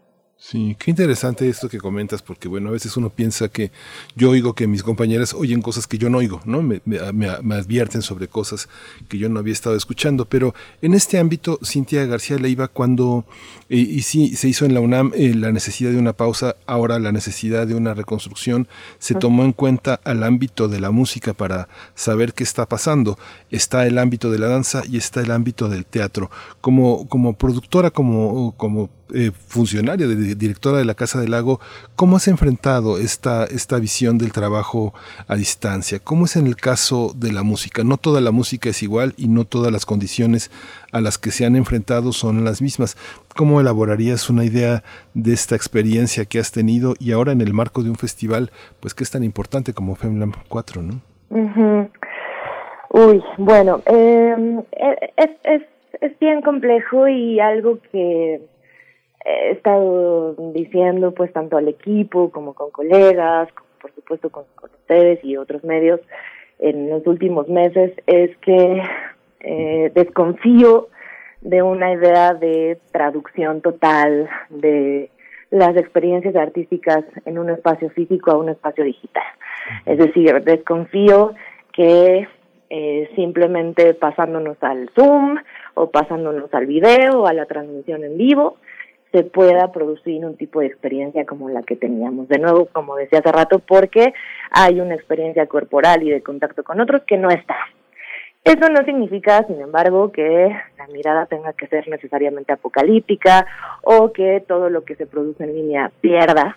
Eh, ya lo decía Diana, bueno, ella, por ejemplo, y muchas artistas han podido llegar a muchas más personas. En Casa del Lago eh, no sé, se ha abierto un público internacional que antes no teníamos, hemos hecho muchísimas cosas con Alemania, con Chile, ahora por supuesto con lo que haremos con Polonia, este, con Inglaterra, en fin, con muchos otros países con los que a lo mejor por términos de infraestructura, de recursos, no siempre es tan fácil, pero en efecto hay algo que cambia. Y en ese algo que cambia, eh, me parece que lo que hay que buscar es qué es específico de ese medio digital y cómo eso puede hacerse potencia más que reducción. Eso sí lo tengo, digamos, como muy presente de manera constante. Más que intentar llevar un escenario y la experiencia de un escenario en términos de música a la pantalla, cómo es que la pantalla se convierte en otro tipo de lienzo, en otro tipo de contenedor y en otro tipo de disparador. ¿Qué cosas únicamente pueden pasar en los ceros y unos que no pueden pasar en el espacio físico? Ahora, por ejemplo, para el concierto de Justina Diana, eh, una artista también increíble, a quien admiro muchísimo eh, y seguimos mucho en Casa al Lago, que es Malicín Cortés, diseñó esta discoteca virtual, esta especie como de búnker ya que el público podrá acceder. Eh, en, tú entras con avatares y ahí estaremos escuchando los conciertos de Diana y de Justina. Puedes recorrer en tercera dimensión la Casa del Lago, puedes ver grafiteadas algunas paredes internas puedes tomarte fotografías, digamos, acciones que efectivamente podrías tener en el mundo físico, pero puedes, por ejemplo, volar con tu avatar o puedes ir disfrazado, ser irreconocible, cambiarte de identidad, cambiarte de nombre. Es decir, la ficción que puede ofrecer, por ejemplo, un entorno de realidad virtual como se ha diseñado Malicia para este concierto, o la ficción que ofrecen ciertas narrativas de videojuegos o la ficción que ofrece, en este caso una casa al lago en tercera dimensión, produce nuevas posibilidades de acción que podrán ser en su momento compatibles o podrán, ir en paralelo con lo que se haga físicamente en la Casa del Lago cuando podamos reabrir. Pero, de nuevo, no como traducción, no como una cosa en de otra, sino como extensión de ambas posibilidades. En el caso de la música es fuertísimo porque ya decíamos, cada tecnología utilizada, cada medio que se utiliza para producir, dígase desde sintetizadores, computadoras, guitarras, micrófonos, lo que sea, la medialidad, digamos, el medio a través del cual uno escucha eh, música o sonidos, guarda la misma textura de la tecnología con la que se utiliza. Entonces, eh, eso se pierde, por ejemplo, se pierden muchísimas cualidades tímbricas, se pierden los propios gestos musicales y al perder eso tenemos que buscar entonces qué ganar del otro lado. Y entonces eso, nos apoyamos muchísimo en la ficción que puede producir los entornos virtuales, nos apoyamos muchísimo en buscar artistas que han estado haciendo un trabajo importante con nuevas tecnologías, nos apoyamos, digamos, en la historia misma de la virtualidad, que tiene mucho para decir, que tiene mucho para mostrarnos y que ha hecho experimentaciones en pantalla desde hace décadas, que hoy se recuperan o se recontextualizan sin necesidad de borrar o, ocultar lo que en efecto se está perdiendo, que es la belleza de escuchar un concierto sentarte a escuchar un concierto en un escenario con las cualidades acústicas que eso puede tener. Pues todo, toda nuestra admiración al trabajo de Malitzin, de verdad, porque entrar a estas salas es toda una experiencia. Tal vez algunos, en un primer momento, tenemos que traducir lo que estamos viendo, entendernos como un avatar virtual y, y ya después empezar a recorrer y ver to- las posibilidades que alcanzamos a ver en esta sala virtual. De verdad, eh, un gran trabajo el de, el de Malitzin y que Casa del Agua ha puesto a disposición de todos y de todas con, con un clic, básicamente, con un clic. Eh, si no lo han hecho, bueno, invitamos a la audiencia a que se den un momento para mm, pasear por estas salas y por estos escenarios. Es un poco como llegar a un gran eh, festival de, de música de, concier- de conciertos musicales. Así es que, bueno, está muy interesante. Pero voy contigo, Diana Moreno, para preguntar... eh, ¿Cómo, ¿Cómo está la escena hoy en cuanto a espacios donde puedes presentar tu trabajo? Hay un gran eh, elemento que es el autogestivo para, eh, pues precisamente exponer el trabajo de las y los creadores, pero también hay otros espacios institucionales como, por supuesto, la misma Casa del Lago u otros que ya tienen una larga fama como festivales como MUTEC, por ejemplo, ¿no? Uno de los más grandes y significativos de la creación eh, de las artes digitales y la música electrónica. ¿Cómo está esta cuestión, esta sinergia entre la autogestión, las instituciones, los espacios y además todo esto mediado por, por la pandemia? Diana Moreno. Pues actualmente ha crecido demasiado. Yo cuando empecé tenía como cerca de 15 años y yo percibía que no había tantos espacios justo de música electrónica que producieran mujeres. Eh, de un tiempo para acá, cuando empecé a exponer mi trabajo hace cerca de tres o cuatro años, empezaron a incluir mucho más a mujeres, ¿no? O trabajos de mujeres. Y esto ha ido aumentando conforme el tiempo, conforme hemos podido ir haciendo como una red más creciente de mujeres productoras, chicas más chicas que yo han comenzado a producir, están comenzando a liberar como nuevas propuestas, nuevas percepciones y pues la verdad eso me alegra mucho porque pues ser como parte del inicio de mujeres productoras aquí en la Ciudad de México pues es como pues muy gratificante ver cómo ha ido creciendo esa escena en cuanto a género, pero en cuanto a espacios también ha ido creciendo bastante, sobre todo por los espacios autogestivos.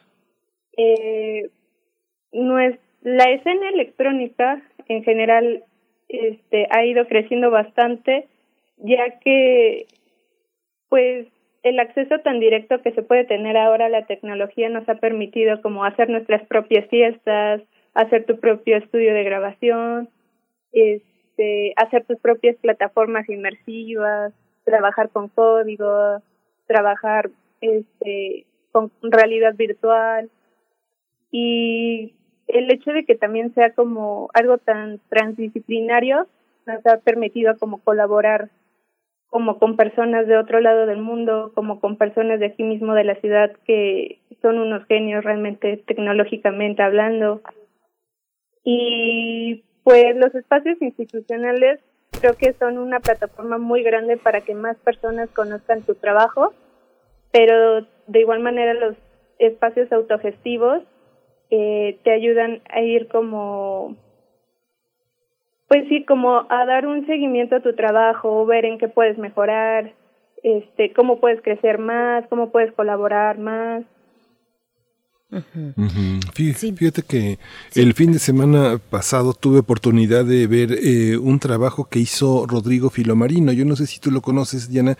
Él ha sido músico de muchísimos trabajos en teatro y en danza y convocó a un conjunto de de bailarinas y bailarines a que presentaran en torno a ciertas propuestas musicales un trabajo de movimiento. Fue muy interesante la experiencia porque además movilizó en función de unas piezas específicas el movimiento de bailarines que pues han estado confinados.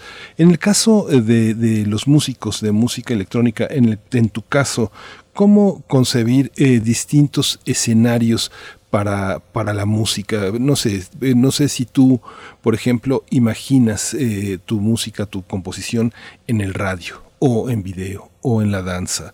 ¿Cómo se entiende en el teatro? Es, es, es, son, ¿Son paradigmas que crees que estén presentes en la música eh, electrónica de hoy? Sí, definitivamente están considerados, ¿no? O sea, creo que la electrónica ha crecido últimamente demasiado y está presente en la mayor parte de las demás artes. Y, pero bueno, creo yo que el control que tienes ahora en el que no te presentas en un escenario físico que a veces se te sale de las manos como la ecualización del PA o no suena como a ti te gustaría, ahora ese control lo tienes como muchísimo más directo y a la mano, ¿no? El poder coordinar un trabajo en vivo este, o un evento en vivo desde tu computadora o desde tu estudio te permite como generar un sonido más pulcro o más apegado a lo que tú tenías en una idea principal, ¿no? O sea, creo que son dos posibilidades muy grandes desde el hecho de intervenir en, en el teatro y la corporalidad o también intervenir desde lo digital, en, no sé, en una fábrica virtual, ¿no? Pero definitivamente creo que es un círculo transdisciplinario como muy grande en el que estás influido constantemente por distintas corrientes, tanto culturales como artísticas, y que de cierta manera siempre te están permitiendo hacer crecer y hacer nuevas colaboraciones. Por ejemplo, en mi en mi acto que voy a hacer que voy a hacer en la Casa del Lago, eh, voy a hacer una colaboración con un artista visual que se llama Rampa y ella hace como trabajo audio reactivo con código. Sí, es fascinante. Nosotros aquí en Primer Movimiento y desde antes de la pandemia, este, eh, la esencia de la universidad es no tener este, muros, no tener fronteras. Entonces podemos conversar con gente en Helsinki o con gente en la Patagonia, en fin. Pero yo creo que como funcionario cultural, como gestor, como animador, en tu caso, Cintia García, traerte a alguien de Monterrey o de Tijuana o de Helsinki, pues implica dólares o muchos pesos. eso tiene muchas dificultades, seguros, eh, en fin. ¿Cómo ha sido este, este trabajo también abierto la posibilidad de que lo digital esté eh, como parte de las prerrogativas de trabajo en este contexto? ¿Cómo, cómo abre las puertas? Si ¿Sí, abre puertas que tú puedas tener un músico en Veracruz con otro en Chile, con otro en distintas partes del planeta y todos en el mismo espacio, en un gran espacio como el de la Casa del Lago? Sí, totalmente. Las cosas que yo rescataría del trabajo en la virtualidad es definitivamente un empuje hacia cierta descentralización que en efecto ocurre. Eh, eh, tanto para, por ejemplo, ahora eh, cursos y talleres, que Casa Lago, eh, digamos, históricamente tiene eh, esta línea de divulgación artística, poder tener ahora instructoras, instructores que estén en distintas partes de México, incluso fuera de México, dando cursos y talleres también para estudiantado internacional. Eso es una cosa que se abrió, por ejemplo, ahora en la virtualidad y que me parece eh, más que acertada y más que necesaria. Dejar de pensar que la Ciudad de México y el bosque de Chapultepec son el centro, del, el ombligo de la escena eh, cultural. En términos, bueno, de, de, diálogo y de cooperación intercultural, me parece también fundamental. En efecto, para Casa Lago ha sido bien importante eh, cómo ha expandido en estas colaboraciones digitales muchas de muchas de esos públicos internacionales, nuevas colaboraciones, nuevos hallazgos, piezas colaborativas. Eh, recién ya decíamos, por ejemplo, algo que viene ahora en unos días es otra colaboración con, con Alemania, en este caso con un ensamble de es una orquesta gigante llamada ENM de Berlín, que pues igual que las orquestas aquí en México están detenidos, eh, y ahora estamos haciendo con esta orquesta y con músicos de México pequeñas piezas para dos o tres escuchas que puedan ocurrir en el espacio público en un par de meses, tanto en Berlín como en Ciudad de México. Eh, este tipo de cosas, que haya artistas colaborando a distancia, produciendo piezas que van a tener también una dimensión física, es riquísimo, ¿no? Normalmente tendrías que gestionar pues una residencia, pues como ya decías, que implica recursos muchas veces mayores de los que se tiene, eh, y esto, por supuesto, facilita, se reducen recursos en términos a lo mejor de gastos internacionales y eso puede re eh, dimensionarse o repartirse nuevamente a otros aspectos que tienen que ver más con pues apoyar arte y hacer y seguir produciendo piezas. Hemos tenido, por ejemplo, encuentros, una red que armamos con gestoras latinoamericanas recientemente de Chile, de Perú, eh, de Brasil, de Guatemala, este, mujeres eh, que, están haciendo también un trabajo impresionante en Haití, en, eh, hablando en términos de gestión cultural, y que a lo mejor no hubiéramos conocido o no hubiéramos activado una red tan veloz. Y ahora se formula esta red para armar cosas en teatros, en centros culturales, en otras partes de Latinoamérica, en diálogo con lo que ocurre en Casa del Lago. Tenemos también bueno, distintas, distintas actividades internacionales que sí, hay una posibilidad de horizontalidad, hay una posibilidad de descentralización y me parece que ese es un aprendizaje para la gestión cultural que no debería olvidarse en el caso de un posible regreso o próximo regreso. Eh, yo creo que en una proyección híbrida, que es como intuyo, calculo los próximos meses, eh, podemos mantener cosas que sigan ocurriendo en lugares muy lejanos, pero que tengan presencia en México y articular cosas que estén pasando de manera tanto digital como presencial. Yo creo que esa hibridez y esa tirada o ese empuje hacia el horizontal pueden ser muy, muy rico y muy rescatables. Eh, Cintia García Leiva, bueno, pues eh, háblanos, háblanos también de lo que venimos a hablar, que es de FemLab eh, en su cuarta edición, es que yo me quedé pensando, ahora que mencionabas Alemania, me quedé pensando en, en, por ejemplo, un ensamble que, que, ya tiene su fama, que es Bram Brauer Freak, que seguramente lo identifican muy bien, que estuvo en el, Museo Tamayo en algún momento hace unos tres años, dando un cierre de un festival también muy interesante, y que es un, ensamble acústico, que es, pero que suena a música electrónica y que hacen ahí una serie de mezclas muy interesantes, no sé, me quedé pensando en Bram Brauer Freak, pero te pregunto, Polonia, eh, Polonia en esta edición, en esta cuarta edición de FemLab. Cuéntanos, por favor, de estos puentes eh, musicales y creativos entre México y Polonia. Sí, claro que sí. Bueno, FemLab ya para, para llegar al, al ojo de la, del asunto de hoy, en efecto, viene, viene visitando distintos países. Comenzamos con Italia y México. Eh, empezamos con Carmen Almond y Martina Bertoni, que me acuerdo que platicamos con ustedes. Fue bien bonito porque apenas íbamos a lanzar FemLab. Luego nos fuimos a México y España. Estuvo Microhome, una artista eh, increíble, Leslie García, y de España, eh, Hilar y luego estuvimos con Portugal, con Balaric y de México Nina Sonic. Ahora nos vamos efectivamente a Polonia, gracias pues de nuevo a toda la relación y la gestión que hacemos y que hace el Centro Cultural España México con la red EUNIC, eh, con la artista Justina Banasik. Eh, así como Diana Moreno, pues Justina también es una artista muy, muy interesante que en efecto quizá difícilmente conoceríamos de otra manera. Lo que vamos a tener con, con Justina es un paseo guiado por su estudio de música. Ella ha trabajado para, ha hecho música para cine, para videojuegos, ha trabajado, digamos, también en entornos digitales desde hace tiempo y tiene distintos proyectos. En este caso, va a actuar con el proyecto Fulk. Eh, vamos a tener el lunes 17 de mayo a las 10 de la mañana la clase magistral de Diana Moreno, que se va a llamar Técnicas de Diseño Sonoro para la Producción de Ritmos Híbridos. Luego, el martes 18 de mayo, con Polonia, con la artista Justina, Justina su paseo guiado por el estudio a las 10 de la mañana también. Luego, el miércoles 19 de mayo, a mediodía, a las 12, voy a tener el honor de platicar con estas dos artistas acerca de escucha, resonancia y experiencias inmersivas. Y nos vamos al sábado 22 de mayo a las 20 horas a este a este búnker virtual eh, del que hablábamos hace rato para el concierto de las dos artistas.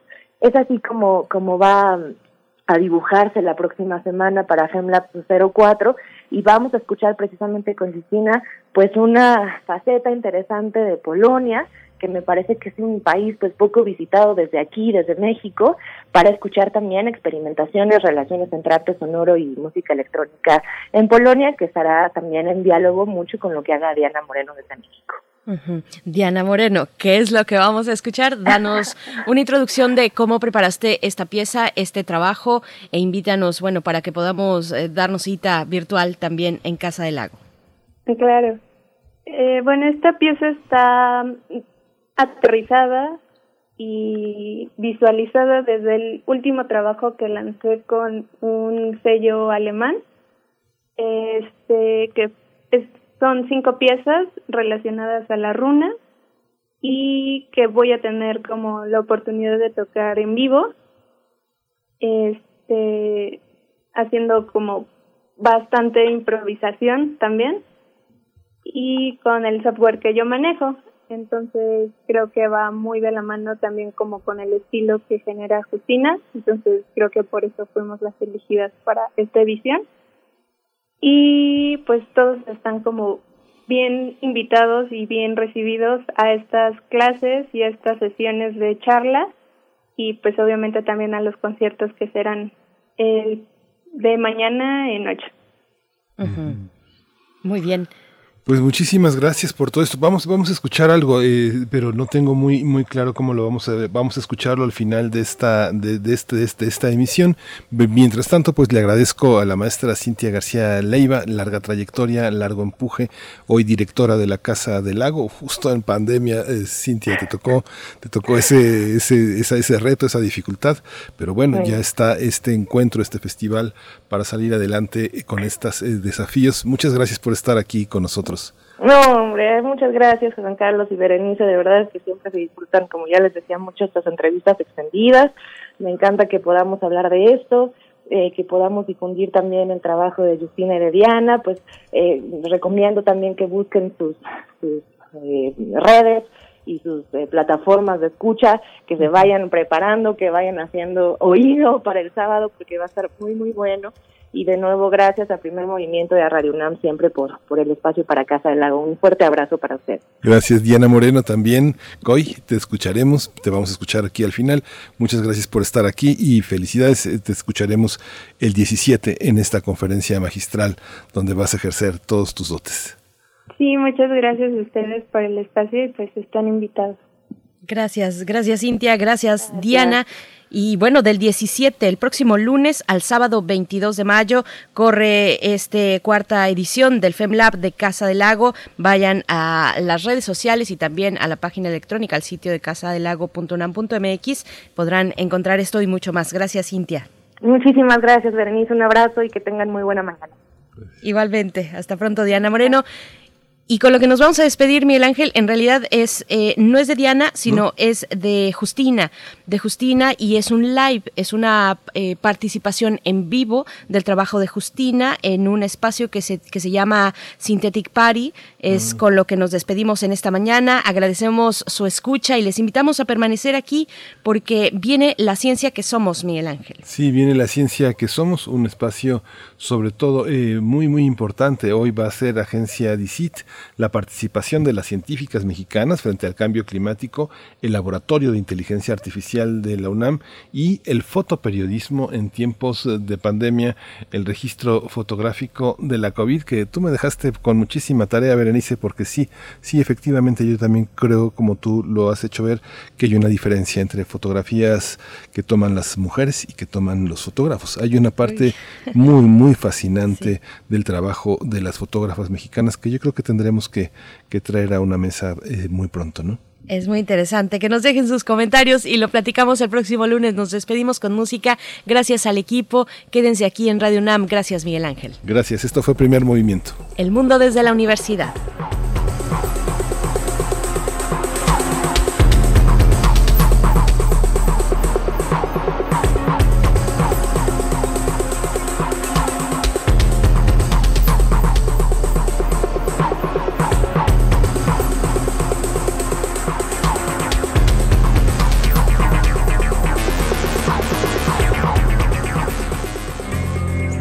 Radio UNAM presentó Primer Movimiento. El mundo desde la universidad.